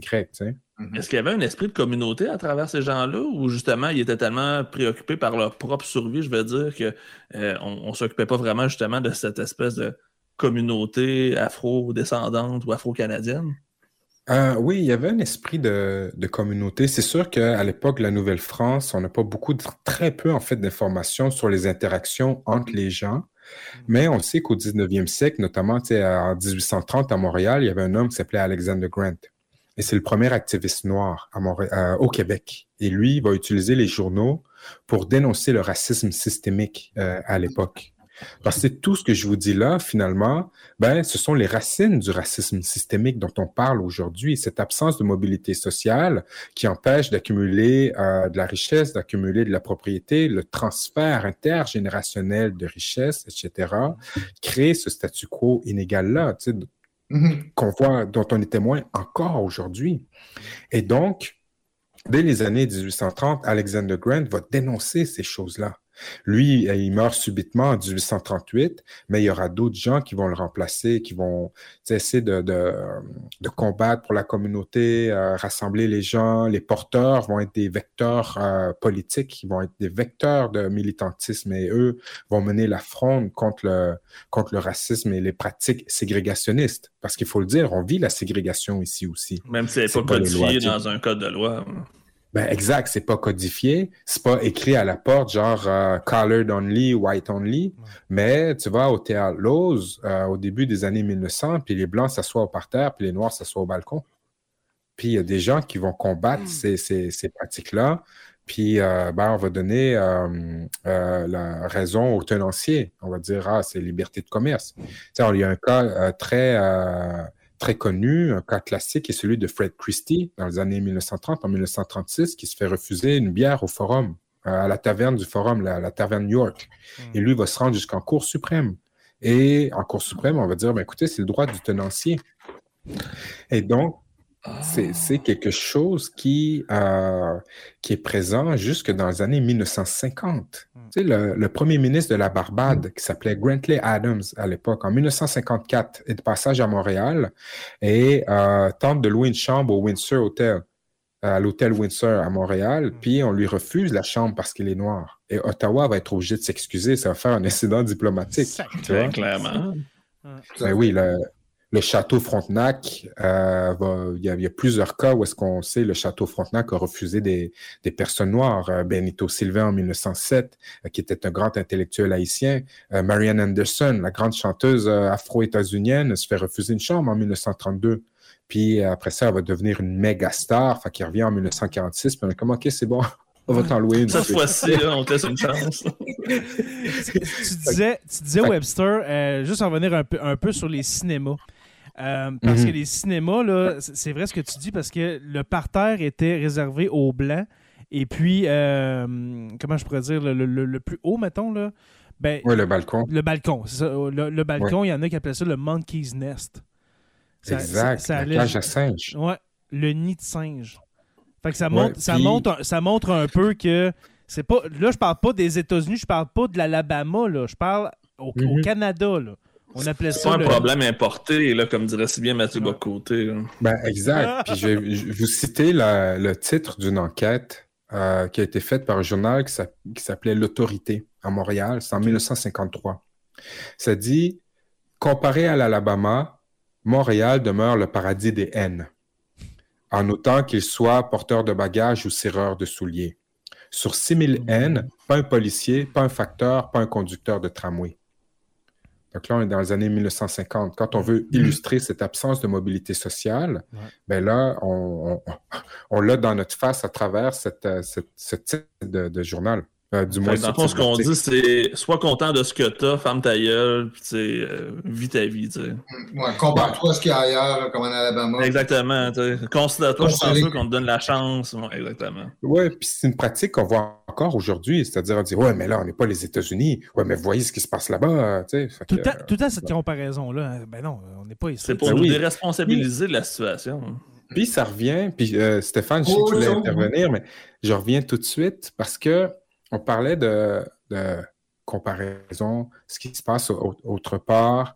Puis au 19e siècle, une des, raisons qui fait qu'on a oublié l'esclavage ici, c'est qu'on se trouvait donc ben bon face aux États-Unis. Hmm.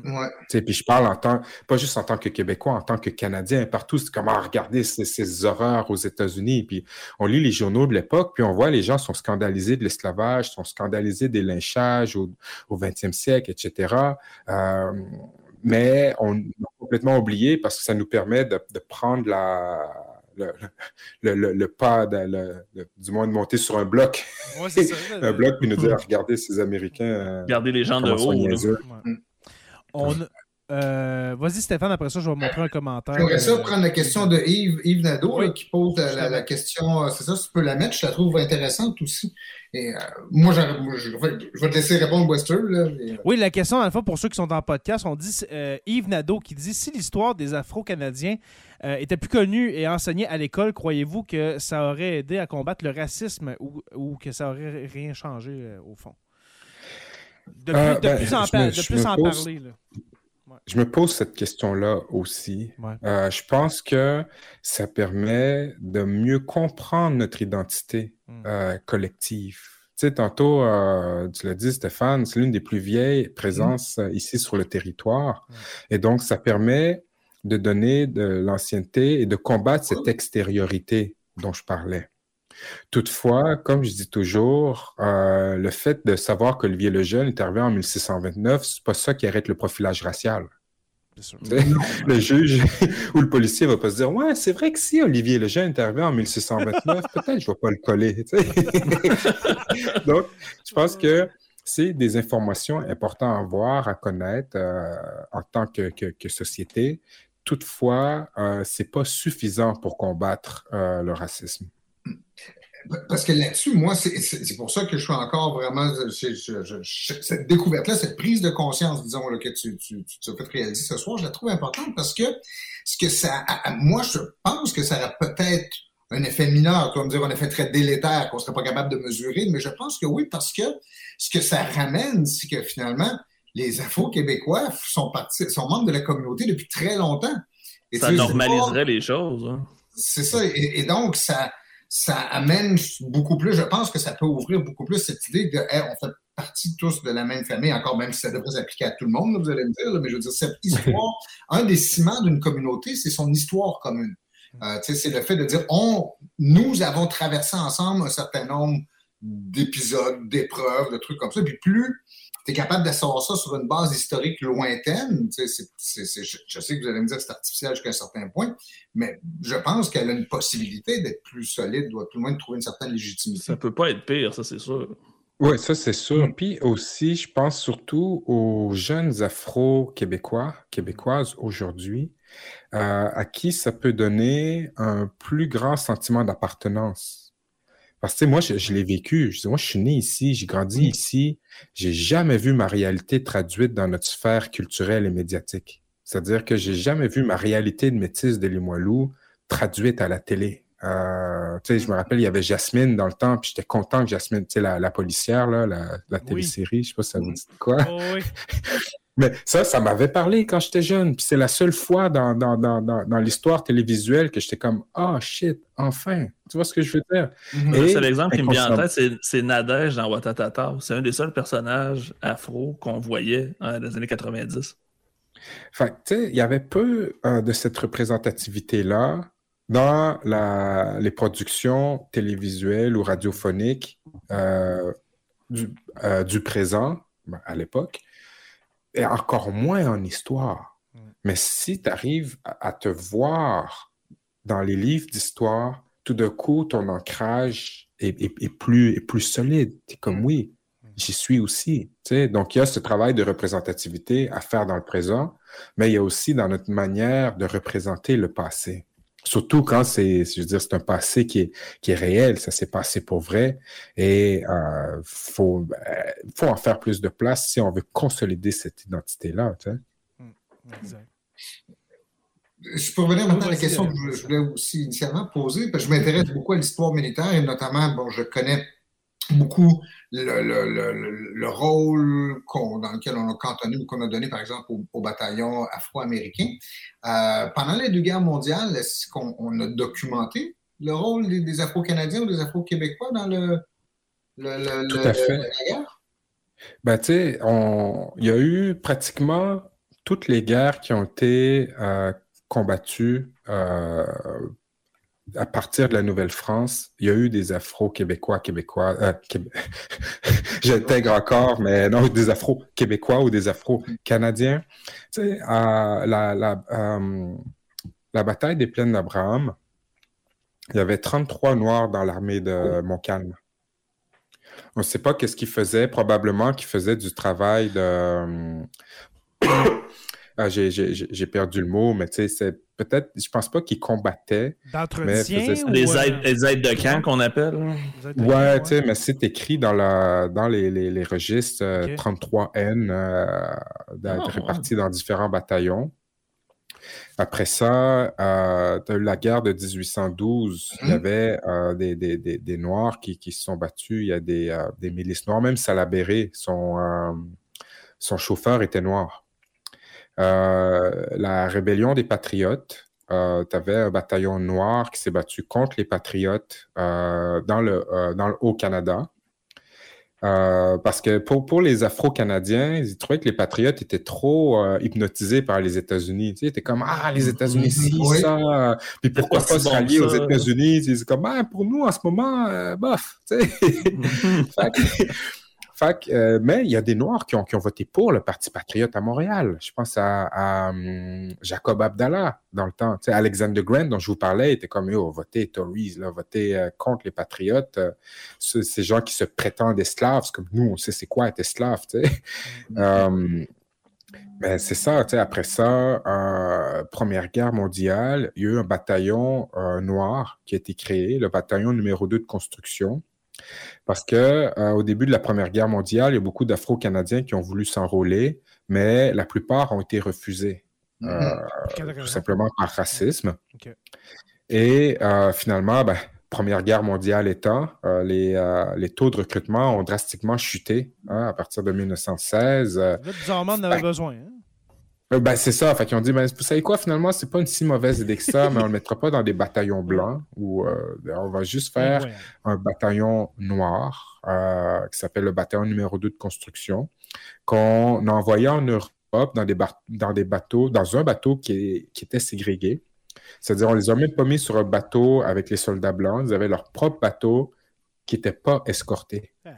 Parce que quand on, a- on envoie les bateaux euh, traverser l'Atlantique, ils ont des escortes mais, mais pas celle-là.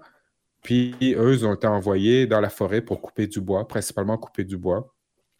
Il y a une couple d'a- d'Afro-Canadiens qui ont euh, été euh, recrutés dans, des, euh, dans différents régiments, mais la plupart étaient au sein du bataillon numéro 2 de construction qui a été démobilisé en 1920. À partir de ce moment-là, les Afro-Canadiens ont pu intégrer l'armée régulière. Toutefois, il y a des branches qui leur étaient fermées, comme l'aviation, Mm. euh, la- la- la- la- la- la- l'armée de l'air jusqu'à la Deuxième Guerre mondiale prétextait que si tu voulais être dans l'armée de l'air, il fallait que tes deux euh, grands-parents soient blancs. Il y avait un règlement spécifique? Ouais, ouais. Aïe. Euh, puis tu vois, le- je pense que c'est le deuxième ou le troisième Canadien à recevoir la Croix de Victoria était un Afro-Canadien euh, du nom de William Hall euh, au siège de Lucknow pendant la, la mutinerie des Sipais en Inde en 1857. Euh, il, pour ça, il a été commandé, recommandé pour sa bravoure euh, et donc il s'est battu euh, pour l'Em- l'Empire britannique à ce moment-là, reçoit la Croix de Victoria. Donc, tout au long de l'histoire militaire canadienne ou même euh, de Nouvelle-France sous le régime britannique, il y a eu des, Noirs qui ont participé. En 1858-59, il y a des, des Afro-Montréalais qui ont voulu fonder un bataillon noir. Euh, pas un bataillon, mais une espèce de, d'une milice noire. Et ils ont pétitionné le gouverneur général pour qu'il leur donne le droit, mais il a, il a refusé. Et là, quand tu lis les noms, c'est tous les, les, les, les noms des leaders euh, de la communauté afro-montréalaise dans les années 1850. OK. C'est donc bien intéressant, ça. Mais, puis là, j'allais te demander une, une question, Webster. La série euh, auquel tu as participé, Afro-Canada, parce que moi, honnêtement, je ne l'ai pas encore écouté. Euh, Est-ce que toutes ces informations-là que tu nous, euh, tu nous dis, c'est à l'intérieur? Est-ce qu'on peut en apprendre d'autres choses ou. euh, ben, c'est Parle-nous un peu tout de ce la que je vous ai série, dit. ouais, ouais. Non, non, non, c'est mais, sûr. Euh, il y, a- il y a quand même beaucoup d'informations. Tu sais, je veux dire, on parle d'Alexander Grant, euh, on parle d'esclavage, on parle de résistance des porteurs. Donc, tu sais, c'est- et c'est c'est plus beau que, que comment moi je le raconte. C'est-à-dire que, tu sais, il y a des beaux tableaux. Ah, je trouve c'est que c'est quand bien même pas fait. C'est pire. bien produit, c'est très très beau. Je trouve que ce que tu racontes ce soir, c'est quand même. euh, je trouve que ce que tu racontes ce soir, c'est quand même très bien. Là. Euh, Ah ben, merci. Ne, ne te diminue, Merci ne te beaucoup. diminue pas. Est-ce que tu pourrais mettre le lien dans, le- ben, dans, dans le chat puis aussi euh, le YouTube? euh, Il est disponible sur tout.tv si je ne me trompe pas. hein. Oui, exact. Oui, je vais mettre le lien dans la- euh, je- Afro-Canada. Je vais mettre le lien dans la description de l'épisode, euh, que ce soit sur YouTube ou bien sur euh, ben, en podcast sur les différentes applications. Ouais, Euh, Je vous confirme qu'il est très facile à trouver. Puis dans, dans cette série-là, Webster, est-ce que est-ce que tu c'est quoi ton rôle en, en gros? Est-ce que tu es juste un intervenant? Est-ce que tu as coécrit quelque chose Euh, C'était quoi ton rôle? Euh? Ben, j'ai fait de la consultance euh, au début, c'est-à-dire que euh, le réalisateur Henri Pardo, on a eu des longues discussions. c'est-à-dire que je, je lui ai dit pratiquement tout ce que je connaissais par rapport à ça. On s'est assis, genre, on a commencé de Mathieu d'Acosta, puis on s'est rendu jusqu'au 20e siècle. Donc, j'ai chuté toute l'information que je pouvais. Et comme ça, lui, ça lui a donné un peu une espèce de euh, certaine trame à partir de laquelle il pouvait greffer autre chose, fouiller, aller autre part. Par la suite, j'ai fait euh, un peu de révision d'informations, c'est-à-dire que euh, on avait des discussions, je pointais le doigt vers certaines choses, non, ça, on peut pas faire ça comme ça, ça, c'est bien, tout ça, mais il y a eu d'autres consultances aussi. Euh, puis ensuite, ben, j'ai animé, euh, j'ai porté la- la- la- l'information à travers euh, une animation. là. C'est comme euh, si on est dans une classe du futur où je suis avec des Mhm. jeunes et je leur raconte cette histoire-là. À des jeunes, justement, qui se sentent interpellés par l'histoire que tu leur racontes. Ouais, et ce qui est intéressant, c'est qu'il n'y a rien qui est scripté. Euh, C'est-à-dire que le réalisateur venait et disait, bon, ben là, j'aimerais ça que vous abordiez cette, euh, ce, sujet-là. Donc, moi, je plongeais euh, et, et- et- et je discutais avec les jeunes, je leur donnais de l'information. Puis les questions que vous entendez dans la série, ben, c'est les questions des jeunes. À aucun moment, on leur a dit, hey, faut que tu poses cette question-là.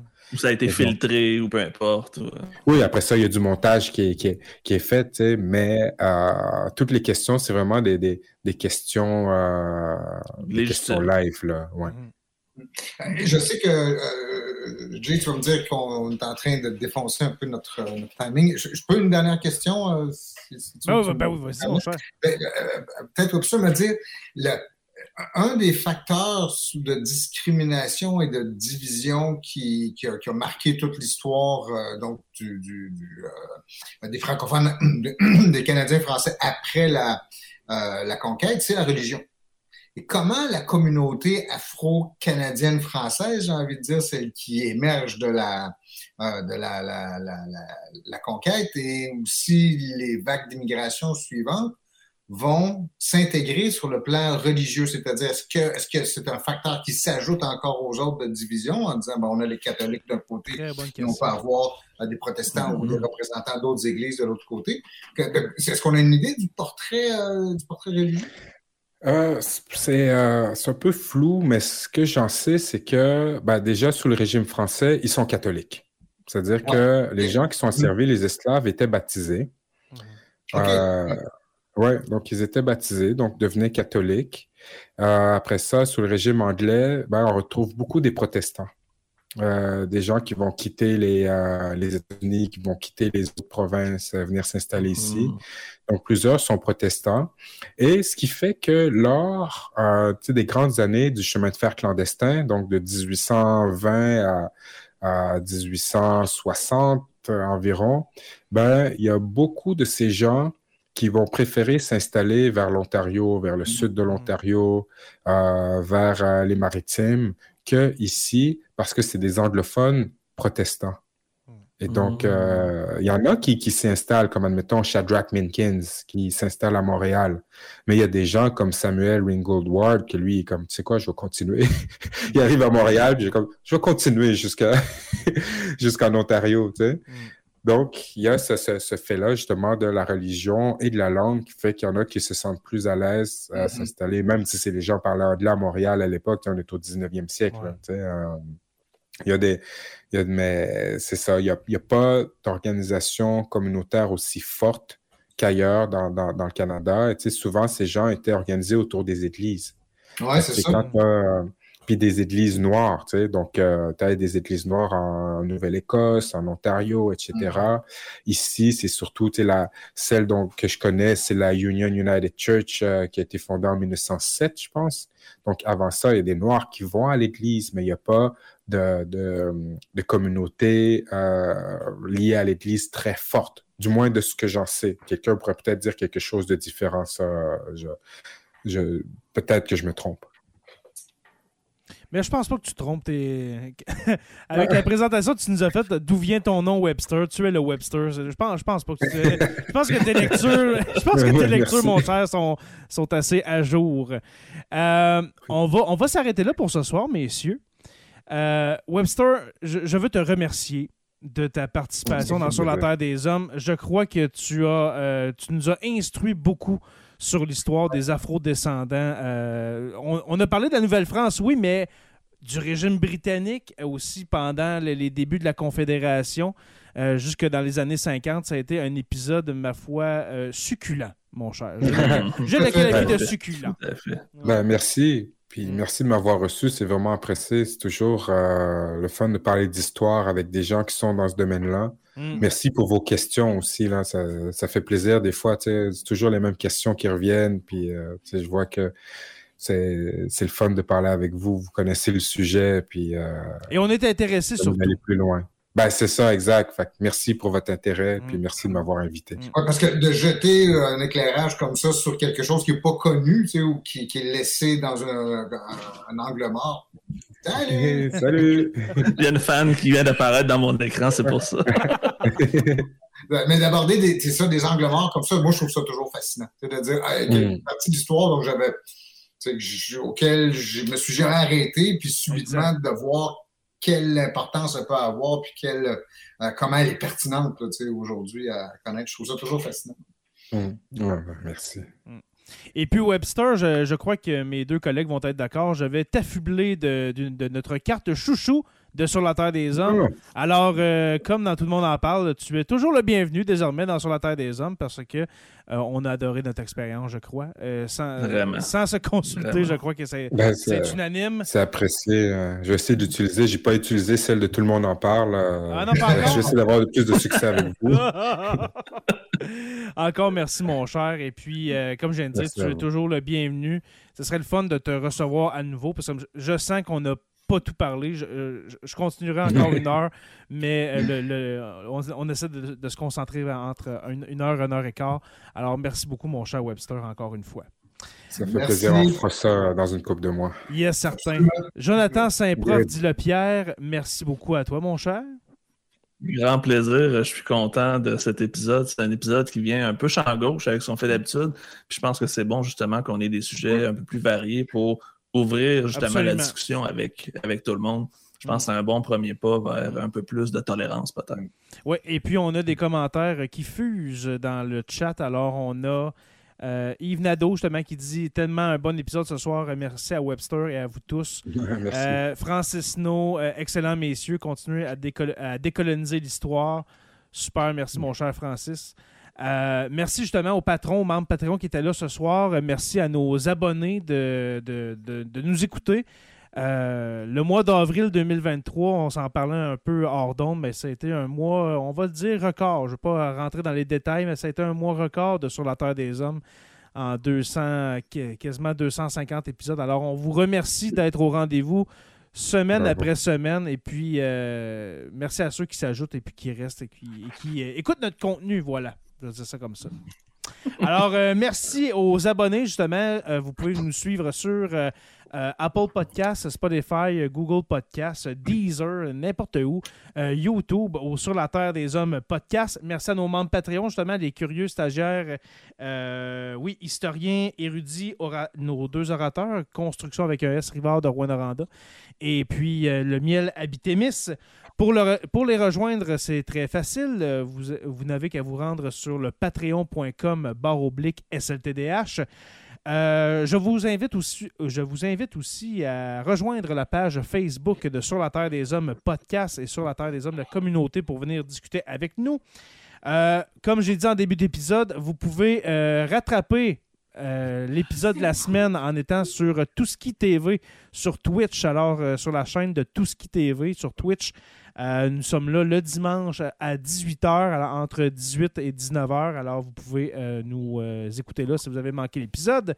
Sur la Terre des Hommes est une présentation des éditions Derniers mots. N'oubliez pas qu'à tous les jours, nous écrivons l'histoire et on se revoit la semaine prochaine pour une autre page d'histoire de Sur la Terre des Hommes. J'allais complètement oublier, on se laisse avec la chanson Québec History X de Webster et puis de Karim Ouellet. Salut tout le monde.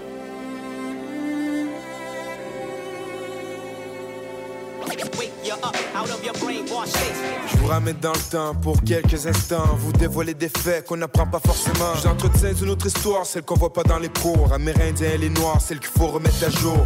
Par où commencer? Pour vous dire comment c'est. D'abord, faut nuancer. L'histoire est romancée.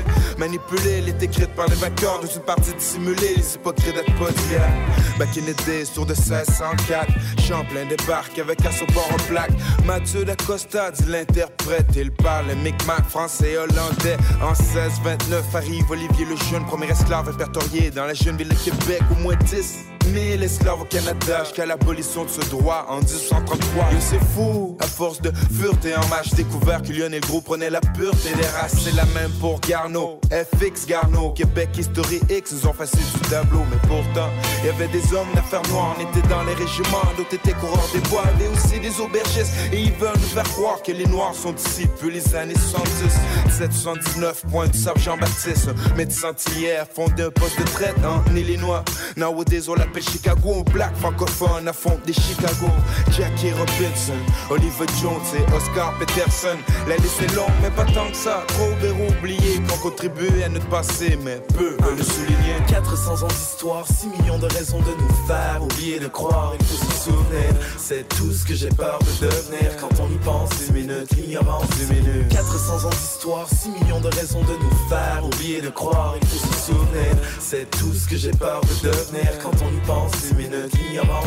Au 19e siècle, c'est pas du tout fini. Ils envoyaient les Chinois faire le chemin de fer de tout le pays. Détonateurs vivants les envoyaient creuser la roche. Avec l'année trouble les sirènes, ça sautait à leur approche. Le pâté chinois, ça vient de là. Bœuf, maïs et patates, tout ce qu'on trouve dans le West Side. Toi pis moi, ça a rien d'oriental. C'est une mixture qu'on leur donnait pour les nourrir en tas. Maintenant, les Indians, ah, les Indians, hein, ils l'ont eu bad. Les Indians, génocide à grande échelle, à trop grande échelle. La mémoire des Amériques est à jamais entachée. Les premières armes bactériologiques, on leur donnait des couvertures et bébés de variole. Tu vois la suite, choc microbiologique et viol culturel. Être vu en étranger sur sa propre parcelle. De terre ancestrale, c'est l'ère industrielle. Fait qu'encore 21 e siècle, l'homme des ancestrales. On parle de colle, de viol et d'alcool dans les fioles. Le haut de suicide monte fucking ras-le-bol. Dans les réserves, je comprends qu'il y en a qui s'attaquer au gouvernement. Comme dans le temps qu'elle s'attaquer.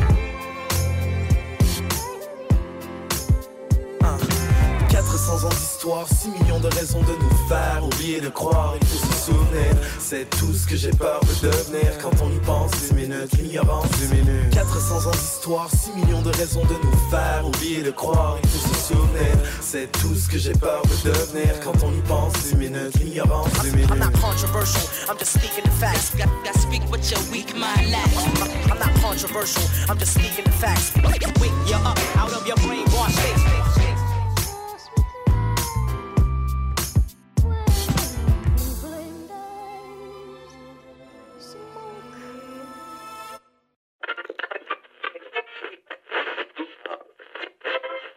Bonjour à tous et à toutes et bienvenue à cet épisode 251 de Sur la Terre des Hommes en formule Salon du Livre, mon cher Jonathan Saint-Prof. Comment vas-tu? Ça va très bien, on voit l'ambiance, on l'entend surtout. Mhm. Euh, je sais pas si les gens qui nous écoutent en ce moment ont l'ambiance, mais on, on se croit vraiment euh, On est, live. on est dedans.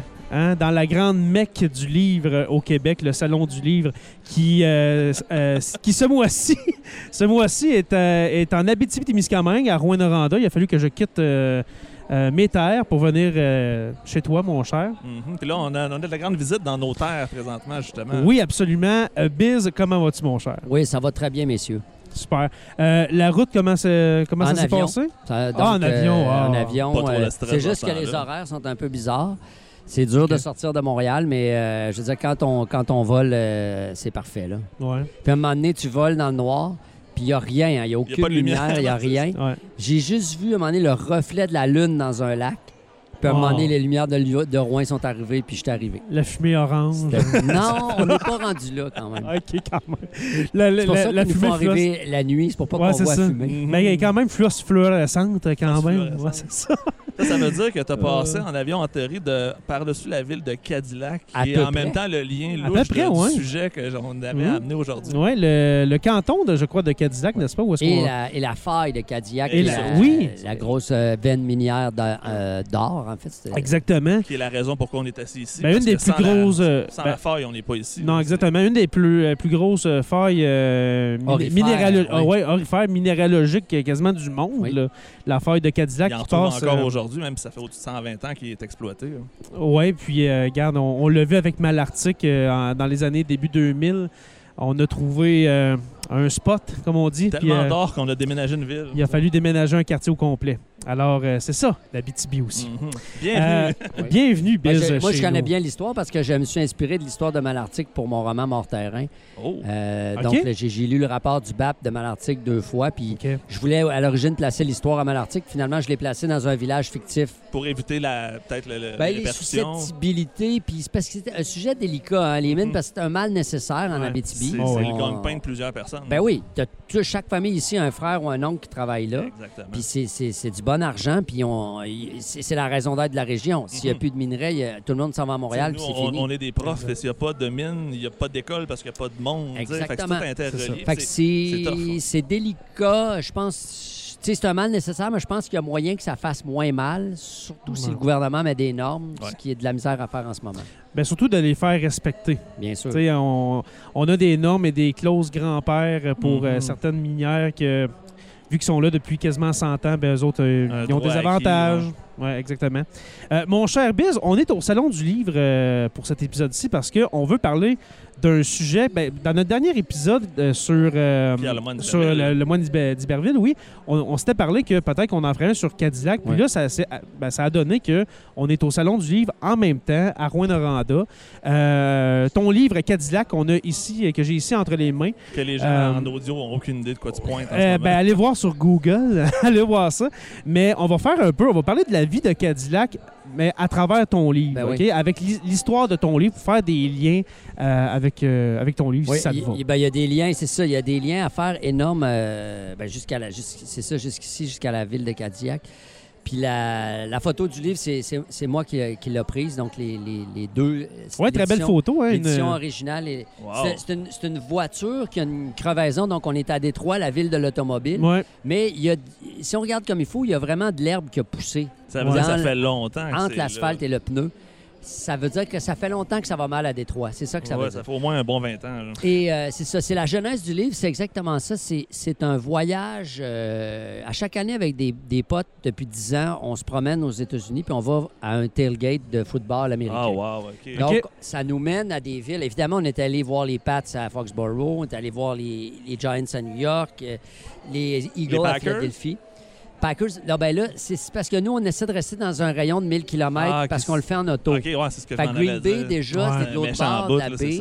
Déjà que Chicago est loin, si tu vas plus Chicago, euh, en tout cas, le plus loin qu'on pouvait aller dans, dans les Grands Lacs, c'était Détroit. En tout cas, à- en fonction d'un horaire de on part jeudi soir puis on revient lundi, là, quatre jours. même, Ouais, ouais. c'est beaucoup, c'est beaucoup de temps de transport. Mais bref, on- ça nous a mené à des endroits improbables, Baltimore, Buffalo, Cleveland et Détroit aussi. Ouais. Alors, on est allé voir les Wolverines, donc pas loin de Détroit, l'Université du Michigan. Ah, OK, c'est du, euh, du collégial Ouais. en plus. Wow. Et euh, tu penses que la NFL, c'est gros, la NCAA, Ah non, c'est- ça a l'air, c'est pire. Hein? c'est l'armée, euh, Ouais. des parachutistes de l'armée qui viennent porter le ballon dans, dans le stade. Ça pas de le- sens. Wow. le- de, de Big House à, c'est à Ann Arbor, le stade de l'Université du Michigan, c'est 110 000 places. C'est- c'est- ça n'a pas d'allure. C'est comme si la LHJMQ aurait des, des, des plus gros stades, un plus gros euh, fanbase. On Ouais, peut faire euh, un lien avec les remparts qui sold out le centre Vidéotron présentement. Ouais, c'est ça. Non, Ouais, c'est vrai. ça. C'est- c'est- ben, ça donne une leçon à Phoenix puis à d'autres villes qui Exactement. n'arrachent. Exactement. Mais c'est euh, non, c'est- c'est c'est très, très impressionnant. Puis bon, ça fait 10 ans qu'on fait ça. Puis c'est comme un voyage de chasse là, avec les mêmes gars. Ouais, un on voyage se- de boys. Ouais, hein. on se retrouve. on- ça nous permet d'avoir accès à une partie de l'Amérique qu'on soupçonnerait pas. Mhm.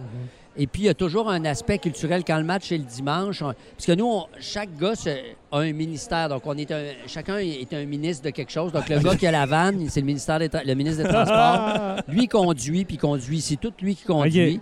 Euh, il y a le ministère des Finances qui s'occupe Ah. évidemment de toute la planification puis la répartie. Parce Ben que oui. on, c'est la NFL, fait que c'est une, c'est une ligue qui répartit les profits, mais nous, on Oh. répartit les dépenses Ouais. équitablement. C'est-à-dire que même s'il y a un gars qui fume puis qui s'achète un paquet de cigarettes, On sa dépense est mutualisée. Ah ouais, Vous mettez toutes les dépenses dans le même pot, Oui. puis dans le fond, après ça, vous splittez. Et, et après l'hôtel, quel est notre poste de dépense le plus élevé? C'est l'alcool. C'est toujours gênant à chaque année. C'est gênant. On va faire nos épiceries dans des liquor stores. C'est des, des paniers au complet. les autres, ils ont des kits spécialement pour ça, je suis convaincu. Ah, c'est- C'est prêt pour ça. là. Cette année, c'était Pittsburgh. euh, puis Oh, à chaque fois, c'est gênant.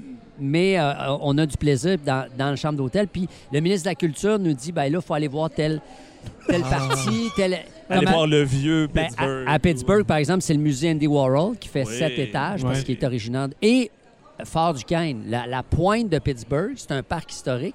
Puis c'est l'ancien nom de Pittsburgh, c'est Fort Duquesne, qui est un Hmm. Fort français euh, qui a été défendu par Pontiac Wow. et, les- et ses alliés français. Pendant la guerre, euh, dans le fond, avant la Révolution américaine? Absolument. Puis c'est Washington, qui était lieutenant à l'époque, qui a mangé une volée à Fort Duquesne Ah, ouais. avant que ça soit repris par les Britanniques deux ans avant la chute de Québec en Ok. 1759. Wow. Donc, Allez. on est dans l'histoire tout le temps, à chaque fois qu'il y a des... pré- Et il y a une plaque en métal, sur ce- c'est un, c'est un petit parc au confluent de deux rivières, c'est magnifique. Plaque en métal, puis il y a, il y a un- il y a un- il y a une espèce de plan buriné dans le métal du fort, et c'est marqué caserne, latrine, officier, donc tout en français. C'est donc, c'est donc dire Ah, Ils ont que gardé le vieux. Le... la vieille nomenclature Ouais, de ce exactement. qui est des traces de francophonie. Ouais. Donc, partout en Amérique, c'est ça, il y a des traces euh, de la Ils francophonie. sont bien puis, cachés, euh, mais ils sont encore présents. Puis à Détroit, notamment, sont plus visibles qu'ailleurs. Moi, ça m'avait marqué. Premièrement, tu- Avec des statues, notamment, de. de, de ben, il y a la statue hein, d'Antoine Lamotte Cadillac, Ouais. qui, est, le- qui est- qui est le fondateur, Antoine Laumet. Euh, et la plaque aussi, la, ils appellent ça la French, euh, French Canadian Heritage Society of Michigan, qui OK. entretient beaucoup la mémoire francophone de- des, des Grands Lacs et de Détroit. C'est Ah, eux ouais. qui ils ont payé pour une plaque. C'est marqué euh, en hommage à l'expertise et à la bravoure des Canadiens français qui ont fondé Détroit. Fort Pontchartrain, Ouais. en français. Donc, un Wow. côté en français. Et tu as toute la gang, les 100 gars qui étaient là. là. C'est tout Cuvilliers, La Framboise, euh, Tous des lions de la consonance française. ils, ils partaient de, de Montréal. Alors, d'un côté en français, d'un côté en anglais, et la statue de, de qui est là. Tu te promènes au centre-ville de Détroit, la rue Frontenac, la rue Montcalm, la rue Beaubien, la rue Ah, Lafayette. ouais. C'est partout. Euh, et Leur héritage français, il n'est pas mis de côté. là, non, Mais est-ce que les gens sont conscients de l'héritage Ben, français? ça, c'est une autre question. Les gens, ça, c'est une chose. Même au Québec, on n'est pas conscient de notre Mhm. histoire. Ouais. Euh, par contre, aux États-Unis, tu as beaucoup la, la communauté avec les sociétés historiques qui, qui, qui, eux autres, animent, ils réaniment l'histoire, même, on peut dire, avec. Euh, cette société-là organise à chaque année un festival qui s'appelle le Rendez-vous. Le Rendez-vous, qui est un festival franco-autochtone qui avait lieu jusqu'à tout récemment sur le, le parvis de l'église Sainte-Anne, qui est la plus vieille église catholique des États-Unis, euh, dans un no man's land industriel proche du poste de frontière du pont ambassadeur. Donc, c'est vraiment au milieu de nulle part. Mais à chaque année, au mois de septembre, ils animent ça. Euh, là, tu, tu te promènes là, il y a des ceintures fléchées, il y a des tipis, il y a Ah, du ouais. sirop d'érable. Personne parle français. Mais ils vivent comme des Français, on va dire. C'est-à-dire que ce que j'ai. Puis ça, ça m'a beaucoup questionné. Puis c'est un des questionnements du livre de Cadillac que j'ai Ouais. ramené de mon voyage. C'est-à-dire, est-ce qu'on peut être Canadien-Français sans être citoyen canadien et sans parler français? Wow, c'est vrai que c'est une question. C'est une Ouais. bonne question parce qu'eux autres, ils disent, comme citoyen américain, ben moi, je suis né aux États-Unis, mais je m'appelle Pelletier. Il y a Ma encore le nom. Ma grand-mère, elle reste en Beauce. Ou ma, Une tante Des éloignée. ancêtres, etc. Puis, puis moi, je m'appelle Pelletier, puis je fête Noël. Puis euh, j'ai discuté au, au- à Minneapolis, c'est des gens de, de recettes de tourtière, puis c'est la même qu'au Lac-Saint-Jean. Pour là, vrai? Ah ouais? Et quand ils sont un peu sa brosse, ils te chantent Chevalier de la Table Ronde. Ben donc. tu sais. Oh c'est le Ah ouais. reptilien qui est encore là. Il y a encore les vieilles traces. Ouais, il y a oh, wow. la mémoire. Wow. Et, et- et- et eux se disent, sais, comme nous autres, on, on dit, ben nous, notre- notre- on est d'ascendance française, Ouais. d'origine française au Québec. Mais eux, leur origine, c'est. C'est québécois, c'est canadienne, française. Il y a, il y a- Ouais. il y a une étape de plus avant d'arriver à la France. Exact, ouais. Il y a un arrêt, justement, dans le territoire de la province de Québec. Alors, c'est très. euh, ça m'a questionné. Moi, je me disais, a priori, t'es citoyen américain, tu parles anglais, tu peux pas être canadien-français. Mais Puis tu peux. habituellement, le patriotisme américain devrait un peu, je veux dire, étouffer tout ce qu'il y a autour. À écouter les gens parler aux États-Unis, souvent, c'est le drapeau, la liberté, les États-Unis, puis il n'y a pas rien d'autre. Oui, donc- c'est très Ben, euh, moi- assimilateur, le nationalisme américain. Mais il y a quand même, en ce moment, une résurgence de, de, toutes- de tous les particularismes et de toutes les, les- les- les minorités. Mhm. Fait que ça fait en sorte qu'il y a des gens dans les Grands Lacs qui disent ben, ben moi, je- on vient d'où, nous autres? Ben, on, on, on- on est des Canadiens français, puis on, on assume cet héritage-là. Il y a un festival qui s'appelle aussi à Détroit le Nain Rouge. Alors, c'est pas de Red Dwarf, c'est de Nain Rouge. Le, de rouge. le Nain Rouge, c'était un lutin. euh, c'est les soldats français qui avaient amené ça. puis C'est une Ok. genre de, de lutin maléfique qui joue des mauvais tours à Détroit parce que Détroit, Ah. c'est une ville de malcommode. hein. Ah, bon. 12, M&M. Oui. Euh, Il y a des maisons qui brûlent souvent. Euh, alors, c'est, ça, ça veut dire qu'un nain rouge est Une passé espèce là. de, là. de- de malédiction ou quelque chose Ouais. comme ça. C'est une parade. Les gens se déguisent. À chaque année, ils sont dans la rue. Et là, ils cherchent, sont à la recherche du nain rouge, le, le Oh, malcommode. wow. Alors, c'est ça. Il y a des. Quand on est passé là, à Détroit, une journée, il y a deux choses qui m'ont frappé. La, la- la présence francophone dont je vous parlais et, c'est sur le- les trous d'hommes, là, tu sais, il y a des plaques de métal sur des trous Ouais. d'hommes pour descendre en dessous de la rue. Euh, gravé dans, dans- dans cette plaque-là, il y a, c'est marqué Détroit, euh, The Big D, Motor City, qui sont les surnoms de Détroit. Et il y, a un- il y a un truc en phonétique, c'est marqué D-A-Y, trait d'union, T-W-A-H, donc Détroit, pour la phonétique francophone Ah, de la ouais. ville de Détroit. Donc, c'est pas Detroit, c'est Détroit. Détroit. Parce que c'est vraiment un détroit. Le détroit est situé en face de Windsor et c'est vraiment à distance de nage. là. C'est très proche. Ouais. Euh, Où il y a le pont ambassadeur, dans le fond. oui, exactement. Et c'est c'est la, la rivière Détroit, donc l'endroit le plus étroit.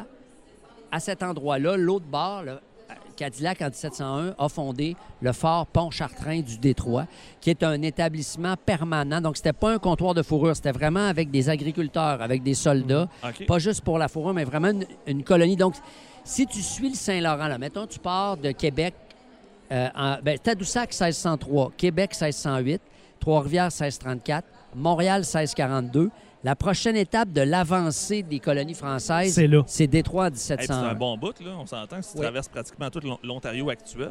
Voilà. Mais par contre, à cette époque-là, on prend pas la 401. Maintenant, pour aller à, Détroit, tu prends la 401, qui est exactement 1000 km à partir de Montréal. Donc, c'est aussi loin que cette île, De l'autre bord. mais de l'autre bord. Mais, mais là, faut, faut- cette route-là relonge le lac Ontario, le lac Erie. À l'époque, il y avait les Iroquois, donc les flèches iroquoises étaient dangereuses. Donc, Mhm. ils passaient par la rivière des Outaouais, par le lac tour par la rivière des Français. Uh-huh. Et il arrivait par la baie georgienne et par le nord de la mitaine, parce que des- le Michigan, c'est une grosse mitaine de fourse, on peut dire. Puis Ouais, c'est Détroit, vrai. Détroit, c'est dans le pouce. Là. Donc, il arrivait par le nord Wow. chez leurs alliés, euh, les, les alliés français qui étaient les, les Outaouais, Mhm. les, euh, les, A- les Anishinaabe, les Algonquins et les Hurons, bien sûr, dans la, dans la baie, euh, Baie georgienne. baie georgienne. Wow. C'est quand même intéressant. c'est un Puis solide détour, par puis- exemple, quand tu penses à Oui, Ouais, c'est très long. Passer. C'est comme euh, déjà, déjà en, en char, c'est long. Mhm. Alors, passer par là, mais c'est ça où tu n'arrives pas. Exactement, Donc, parce que là, c'est ouais. tellement imprévisible, on sait pas qui peut attaquer quand. euh, Exact. Puis, euh, quand on parle de l'origine de Détroit, justement, tu sais, euh, tu as parlé de fondation de Québec, de Montréal. Quand on arrive à Détroit, les autorités, les autorités euh, françaises, euh, le gouverneur sont pas d'accord avec ce qui va se passer à Détroit. Ben, on veut pas, on veut pas que Cadillac s'installe à Détroit pour pas nuire à Montréal, à on Québec, veut pas si je me trompe. diluer, on va dire, la présence francophone. Ouais. Ben, C'est-à-dire que. Mais plus le- pour, le commerce des fourrures, je parle. C'est-à-dire que c'est- ce. ça cette- serait un- ce- Bon, d'abord, il faut parler. Le fondateur est très intéressant. Le fameux Cadillac en- Oui. en question, c'est un type qui c'est un gascon qui s'appelle Antoine Laumet à la base. Et c'est pas trop clair. J'ai fait des recherches. À peu près personne ne sait ce qui s'est passé. Mais à un moment donné, la soupe, la soupe est chaude en France. Exact. Et il, Faut qu'il il- sac son camp en Nouvelle-France. Donc, il vient se réinventer en Nouvelle-France. Donc, ça. Change d'identité aussi. Tu parles d'Antoine Laumet, Oui. devient. J'ai euh, jamais entendu ce nom-là. Ouais, Non, mais devient- c'est ça, ben, c'est- ça, parce que un peu comme Clotaire Rapport, il y a plein, il y a plein de Français qui sont venus ici en, en espérant changer Clotaire d'identité. Giovanni Apollo. Ben, c'est ça. Alors, vrai. C'est le même tu sais, président. il a beau mentir qu'il vient de loin, mais là, t'as pas Internet pour googler le gars. Exactement. Lui, il débarque à Halifax, on dirait à- à- dans- au milieu du, du, du 17e siècle. Et là, il arrive à Halifax et il dit Bon, ben moi, je je- C'est un, ancien militaire, c'est un militaire de carrière. Il dit Moi, je, je me déclare baron d'un Ouais. endroit qui s'appelle Cadillac. Donc, dans toute la Gascogne, il y a tous des mots en hack, Ouais. là, Armagnac, Ouais. euh, Cognac, Tabarnak aussi. et, et Cadillac. Donc, il dit Moi, je suis baron, je viens de Cadillac, je change mon nom de Laumet à Lamotte. Donc, Antoine Lamotte, baron de Cadillac. Ouais. Et non seulement ça, il dessine lui-même des- ses armoiries.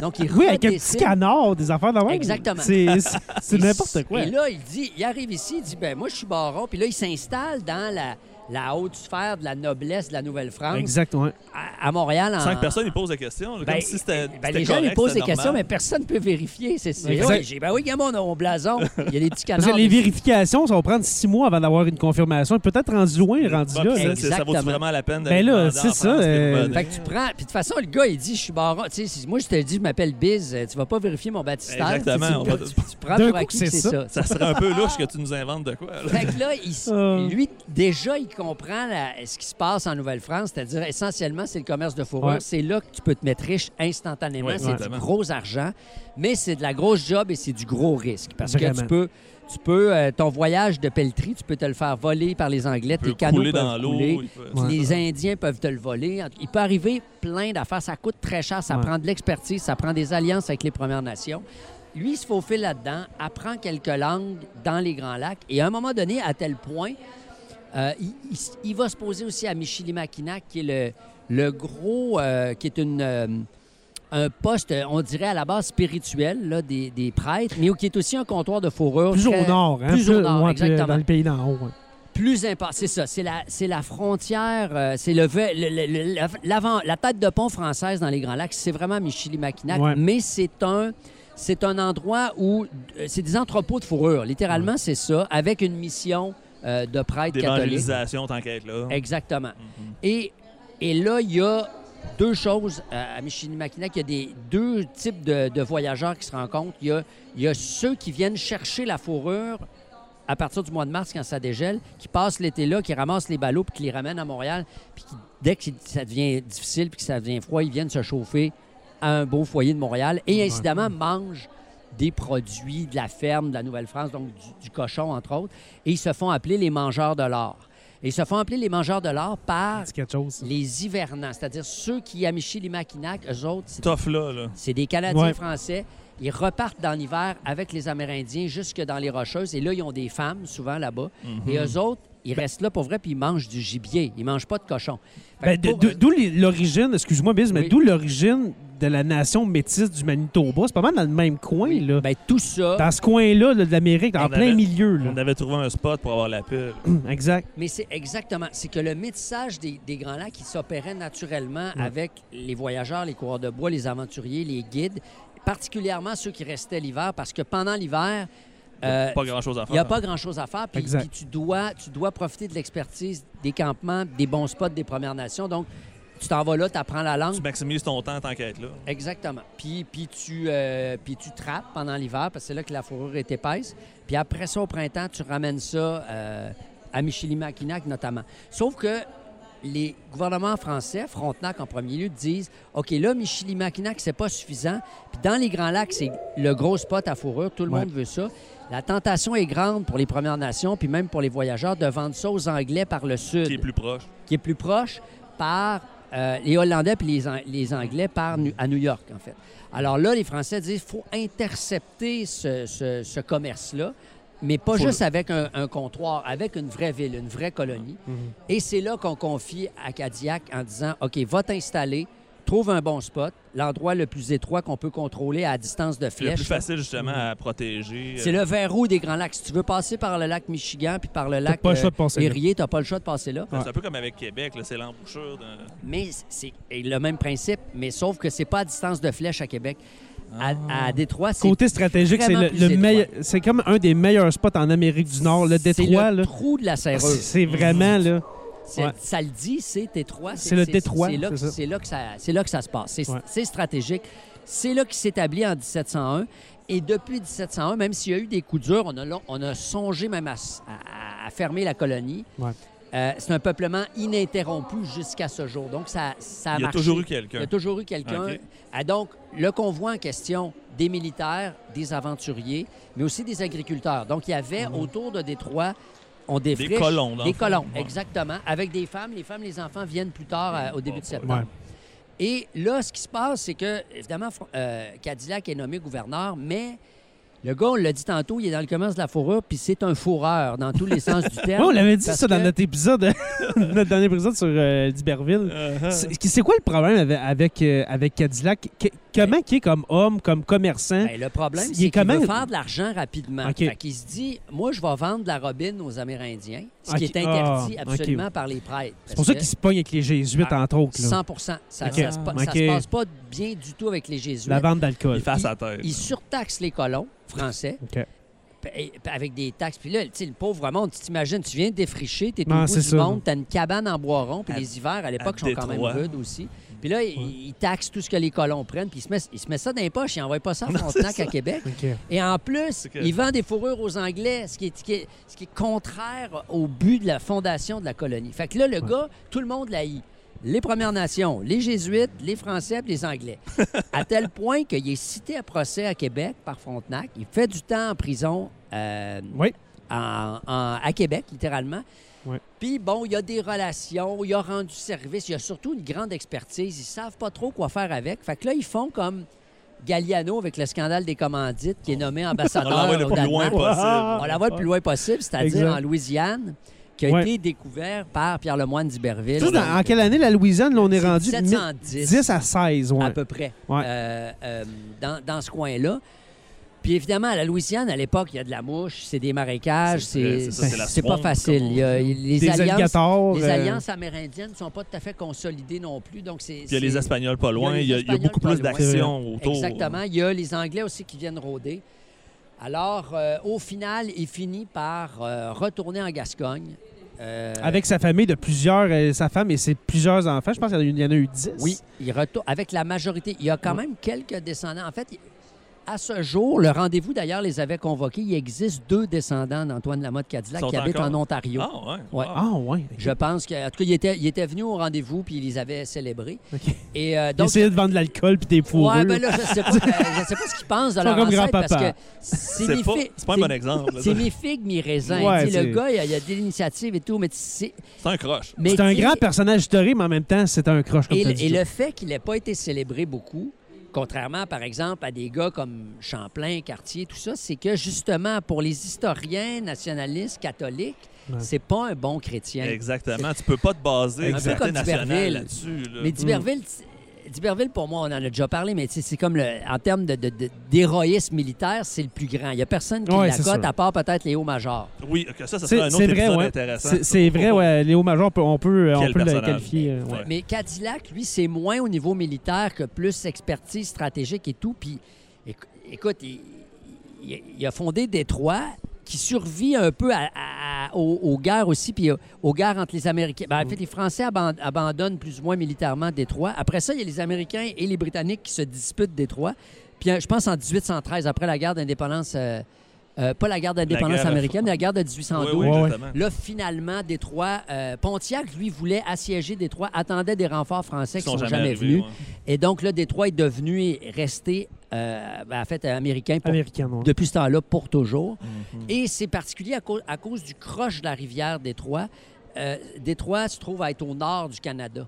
C'est la seule place Qui est plus en haut. Qui est plus au nord du Sur la, en carte, sur la carte du Canada, c'est là la fameuse, le fameux pic, la fameuse curve, là, que tu sais, ça, ça, ça Puis remonte vers est au sud, en dessous. Parce que, c'est comme tu as dit, c'est quelques mètres, seulement quelques mètres, puis Détroit serait canadienne. là. Oui, 100 Puis, à, la, puis à, la, à la base, à cette époque-là, avant la guerre américaine, euh, Windsor, Détroit, c'était intégré. Ils appelaient ça le peuple du Détroit. Ils appelaient ça... la- C'était la même affaire. C'était la même chose. C'était une colonie française des, des deux côtés de la rive. Ouais.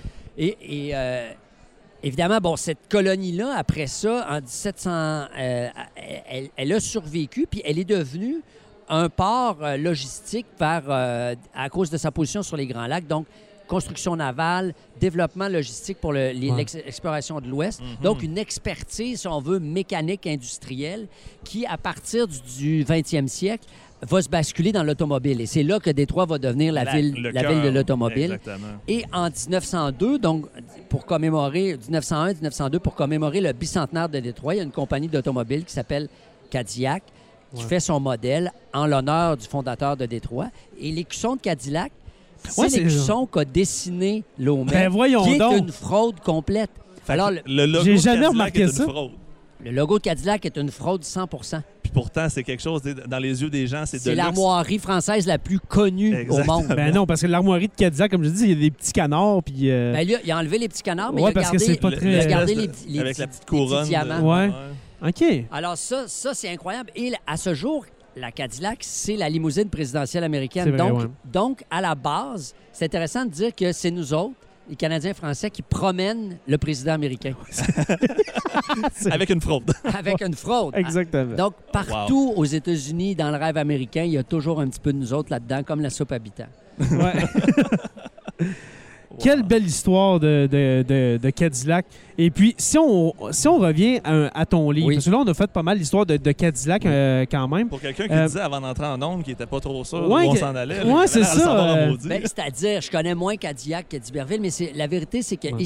y a beaucoup moins il y a d'informations. moins de traces. ouais. Ben, c'est justement parce que c'est. Parce qu'il est parce que Cadillac, il est fuyant. Euh, il est multiple, il se démultiplie, il Ouais, se cache, il réapparaît, il se sauve. Alors, il y a moins de traces forcément que Champlain. Qui qui Mais y a- il y a des correspondances. Il écrivait aussi à Frontenac. Puis tout le monde avait un avis différent sur lui. Il est super, c'est un hostie de crosseur. Euh, confiez pas, confiez-lui pas la tâche d'établir Ouais. une colonie, ça va mal partir. Mais on dirait que, tu sais, Détroit, là, ça a longtemps été la ville la plus violente des États-Unis. C'est un territoire qui Le est fameux 8 Mile Road et compagnie. E- Exactement. Tu sais, c'est une ville de malcommode de débrouillard. On dirait que l'ADN de Cadillac est encore dans Détroit aujourd'hui. Les Autant- gens ont suivi justement cette attitude-là peut-être pour, On aller peut dans- pour Ouais. aller vivre. Autant que Boston, c'est la ville, tu sais, la ville des cols bleus, la ville des, euh, tu sais, des, des, euh, une ville de classe moyenne que Détroit, seulement, c'est la ville du, un peu du crime et de le, et de- ça tu dit- dis, des, des malcommodes dans le fond. là. dit, par contre, On salue Eminem. à partir des années 20, 1920, Détroit est une des plus belles villes au monde. Il y a un plan d'urbanisme aussi. incroyable. Mhm. L'industrie automobile est d'une prospérité et il y a une classe moyenne. Ceux qui travaillent dans les usines, Ford s'organise pour qu'ils puissent s'acheter une auto. Exactement. Alors, Ouais. ils les payent La correctement. production de masse aussi, on diminue les coûts de production en faisant le travail à la chaîne, Absolument. le fameux Fordisme et c'est la première place, certainement en Amérique, mais probablement au monde, où il y a une majorité de, de Noirs qui sont propriétaires. Il y a une classe moyenne noire Ah ouais? dès 1930 OK. parce que il y a des, On a besoin d'employés. on a besoin d'employés. Ouais. Les, les- les Noirs travaillent dans les usines, sont payés évidemment Le comme les ouvriers les blancs. autres. Alors, il y a des quartiers propriétaires noirs, ce qui n'existe nulle part aux États-Unis à l'époque. Mhm. Et d'ailleurs, donc, cette ville-là prospère de 1920, on pourrait dire, euh, passe à travers la guerre parce que c'est l'industrie de l'armement, c'est Eh oui, toute la, logique fond. industrielle. Et la, chute de Détroit commence en 1967. Tu sais, on dit ici, en 67, tout était beau, mais en 67, aux États-Unis, c'était les luttes civiques pour l'égalité Mhm. civique, Martin Luther Ouais. King et tout ça.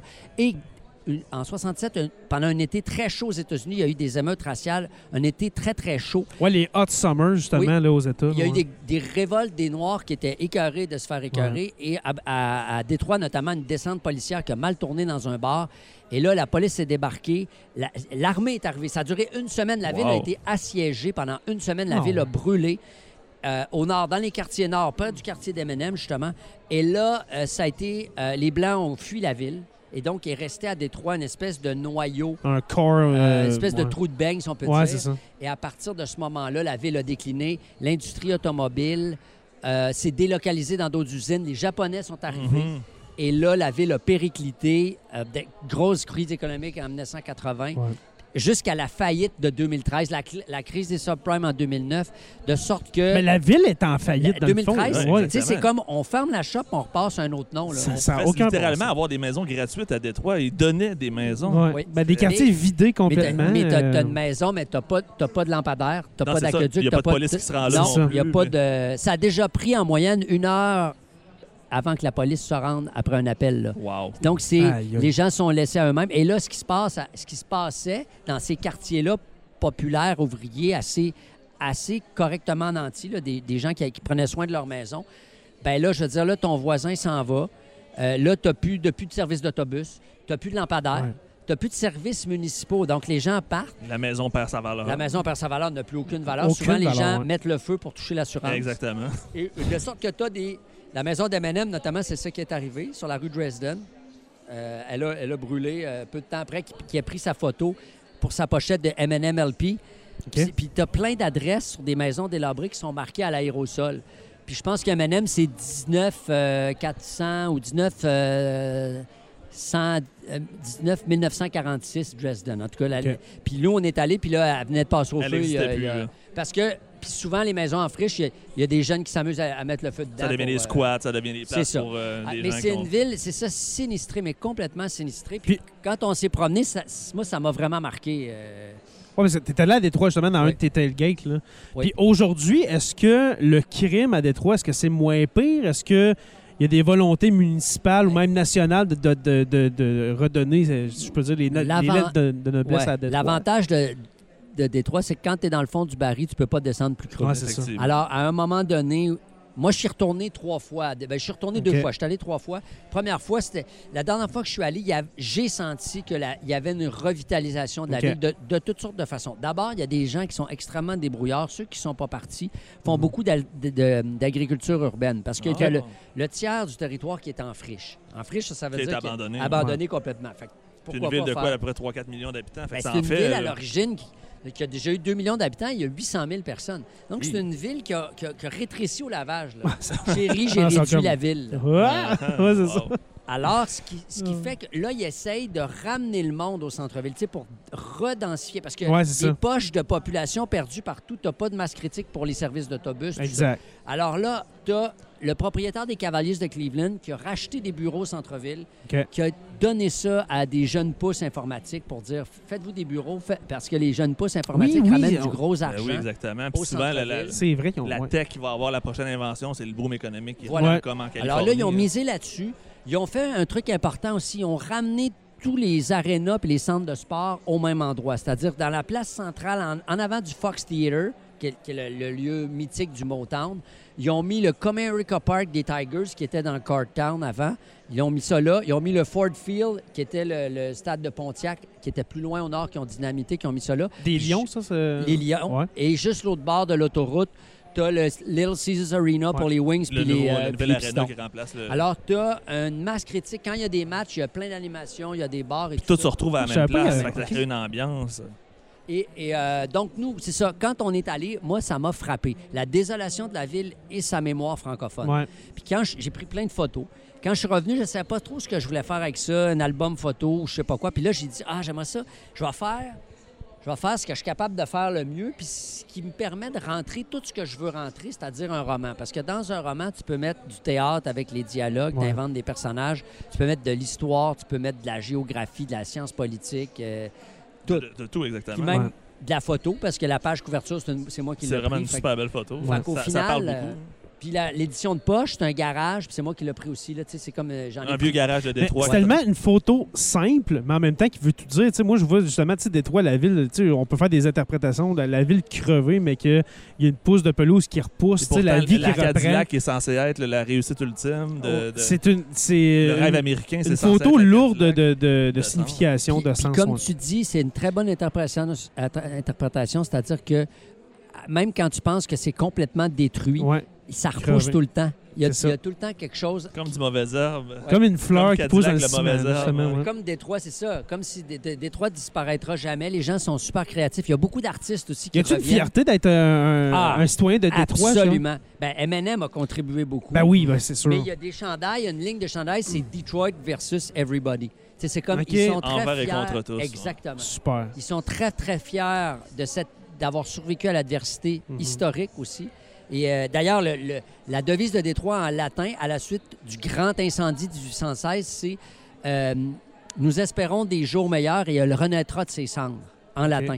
Wow. Alors, Wow. c'est ça, ça correspond tout à fait à, à la partie plus contemporaine de, de l'histoire de cette ville-là aussi. Très Puis, intéressant. donc, quand je suis revenu, je me suis dit, OK, je veux, je vais faire un roman, mais ça me prend un personnage. Fait que là, j'ai inventé un personnage d'un joueur de hockey euh, qui a joué à Victoriaville pour son junior, repêché par les Red Wings. Puis l'été de son repêchage, a une blessure au genou, donc il ne joue jamais. Il se rend pas, là. Donc, c'est le rêve brisé aussi. Ouais. Après ça, tu peux dire, c'est-tu le rêve brisé de l'indépendance des francophones? Non, non, non. Il, y a, il y a toutes sortes de possibilités. Ouais. Hmm. Le gars s'appelle Derek Lamotte et il est vendeur de Cadillac euh, dans l'ouest de l'île de Montréal. Il est marié avec Daisy Sioui, qui est une Wendat de Québec, qui est prof de fitness. Donc, c'est deux personnages très simples. Euh, qui ont pas, c'est pas des intellectuels. Donc, Mm. je pouvais pas leur faire raconter l'histoire au jeu parce qu'il manquait de mots, en fait. Ouais. Alors, j'ai- j'ai- la- l'histoire se raconte en, au île, en fait. Avec un narrateur. Exact, un narrateur Dieu. Et on suit son histoire, puis ça commence, sa blonde est enceinte. Donc, Derek attend un métis. euh, et euh, son grand-père meurt au même moment. Alors là, au funérailles de son grand-père, il retrouve toute la famille, la famille Lamotte et tout. Et euh, en parlant avec sa famille, il s'aperçoit qu'il est le descendant direct de Antoine Lomet, euh, Lamotte, Baron de Cadillac. baron de Cardillac, qui a fondé la ville de Détroit, où il aurait dû jouer au hockey. Là, ça le bouleverse un peu qu'il y ait un fils, tout ça. Puis euh, il part en pèlerinage avec sa Cadillac à Détroit. Il passe par la baie Georgienne, d'où viennent les ancêtres de sa, de sa femme, les, les Wendat. Et là, il s'en va à Détroit pendant environ trois jours. On le suit sur des, euh, des lieux actuels de, de l'histoire, mais un- on descend dans l'histoire. C'est un road trip historique, en fait, sur la francophonie des Grands Lacs, Wow. avec, avec des, euh, des rencontres improbables. Il y a son chandail des Wings marqué la motte dans le dos. Ouais. Parce qu'il était censé avoir un chandail de Ben oui. Marqué là-bas. Puis là, il, là, à un moment donné, il rencontre euh, quelqu'un qui vend de la glace fondue du Joe Louis Arena, parce que le Joe Louis Oui. Arena A été détruit. a été détruit puis Ouais.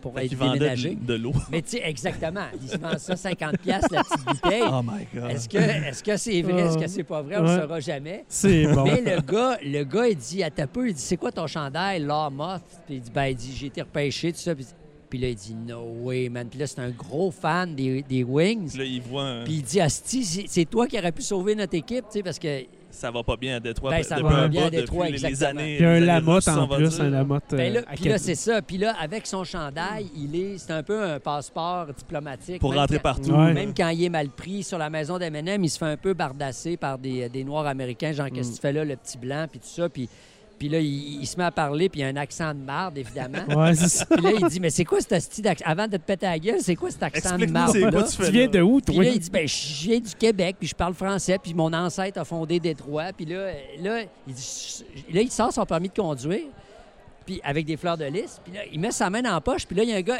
là, il y a un pense gars qui un met sa main en arrière. Ouais. Là, il- il- il- il dit, non, non, c'est mon, c'est mon permis, c'est mon ID. Puis là, il regarde les- là, le gars regarde les passeports, il y a des fleurs de lys. Il dit, ah, c'est quoi les fleurs de lys? Ben, c'est, c'est- c'est- c'est du Québec, tout ça. Puis là, il y en a un qui dit, ben moi, ma grand-mère, Paulette, elle vient de la Louisiane, puis elle parlait français. Puis elle avait elle aussi puis des elle, de avait la fleur de lys aussi. Puis elle me chantait cette chanson-là. Fait qu'il se met à chanter Frère Jacques, Frère Jacques. Et là, il chante en canon. Frère Avec ces Jacques gens. dans les ruines de Oh. Détroit, de la même maison d'M&M. Et Ce serait un bon film, ton livre. Ouais, je sais. Il y a Ça des, serait il y a malade. des belles images. Oui, Et là, vraiment. La scène qu'il y a là, c'est la grande alliance entre les francophones et les Noirs américains qui avait lieu durant euh, les Ouais. luttes des- où les, les Black Panthers recueillaient Dans les Felkis 60, en, ex- 70. en Oui, exil. où il y avait Et- des liens entre l'émancipation des francophones et l'émancipation des Noirs américains. Elle se rejoue là un peu par hasard devant Très la maison cool. Un beau parallèle. Très cool. Vraiment cool. Hey, Biz, écoute, moi je, moi, je te parlais encore pendant une demi-heure, 45 minutes, mais il est passé l'heure que tu nous avais dit, rendu C'est parce que 5h20. Je suis très occupé. Ben, c'est Je ça. viens pas souvent à Rouen, j'ai mon horaire. Exactement. résidentiel. Déjà que t'as après- Mais- pris euh, quelques minutes J'aimerais euh, beaucoup te reparler, euh, peut-être continuer ça ou sur un autre personnage. Écoute, euh, merci. Merci de, Ouais, d'avoir accepté euh, notre invitation. de On, discuter on- d'histoire. on C'est adore parler avec toi. C'est infini. Ouais. Surtout que c'est- ça fait quand, combien de temps qu'on a fait d'épisodes en vrai? En vrai, toi puis moi, ben, c'était la- au début de la guerre en guerre en Ukraine, ouais, quand on était dans ton salon. Oh ouais. Ou est-ce que je, je fais plus, euh, comment je dirais ça, commenter ta décoration que j'aime que de parler de la guerre. fait que euh, voilà. Alors, Biz, écoute, désolé de, de couper ça comme ça, mais on n'a pas le choix. Merci beaucoup. Ça m'a fait plaisir. Et puis, euh, regarde, si tu aimes parler d'histoire, on veut pas on veut pas t'écœurer à toutes les semaines. On va se reprendre dans deux, trois mois. On va te recontacter peut-être à l'automne, ça serait cool. Ouais. Ben, laissez-moi le temps. Mais en Euh, fait, c'est parce que je travaille aussi sur un projet. Oh, OK. Euh, J'écris pour les jeunes des espèces de petits textes euh, biographiques impressionnistes sur des grands personnages qui ont contribué à la langue française au Québec. Oh, donc, des très personnages cool. historiques. Ça pourrait être Donc là, j'ai fait euh. Pierre Stanislas Bédard. Là, je suis dans Lionel Groux. J'ai fait Champlain. Il y en a plein. là. J'en ai une Ça va être un recueil ou ça, Ça va être un livre que je, je coécris avec Claudia La Rochelle. On s'est séparés les personnages. Et puis, euh, donc, je, je m'immerge dans les, euh, dans les biographies de ces gens-là. Fait que ça peut être un bon prétexte pour venir vous parler de L'histoire de, ça. la langue Écoute. française, sais, vous faire quelque chose qui ressemble à ça. Écoute, le personnage que tu voudras traiter sera le nôtre. Excellent. ça- Je veux dire ça comme ça. Excellent. Donc, je comprends que j'ai ma carte chouchou de, sur la Terre des Hommes. Oui, exactement, exactement. Euh, si tu peux venir autant souvent qu'au monde à l'envers, ça serait super. Ah. ben, vous avez pas tout à fait le même chèque de paye. Non, c'est Ouais, ça. effectivement, on est désolé pour ça. Voilà. Merci Biz, merci Jonathan Saint-Prof. C'était très cool. Et puis, merci à l'organisation du Salon du Livre de la BTB des Miscamingues de nous avoir trouvé euh, deux tables et trois chaises, une prise de courant. Alors, euh, on se revoit très bientôt pour euh, un autre épisode de Sur la Terre des Hommes. Salut tout le monde.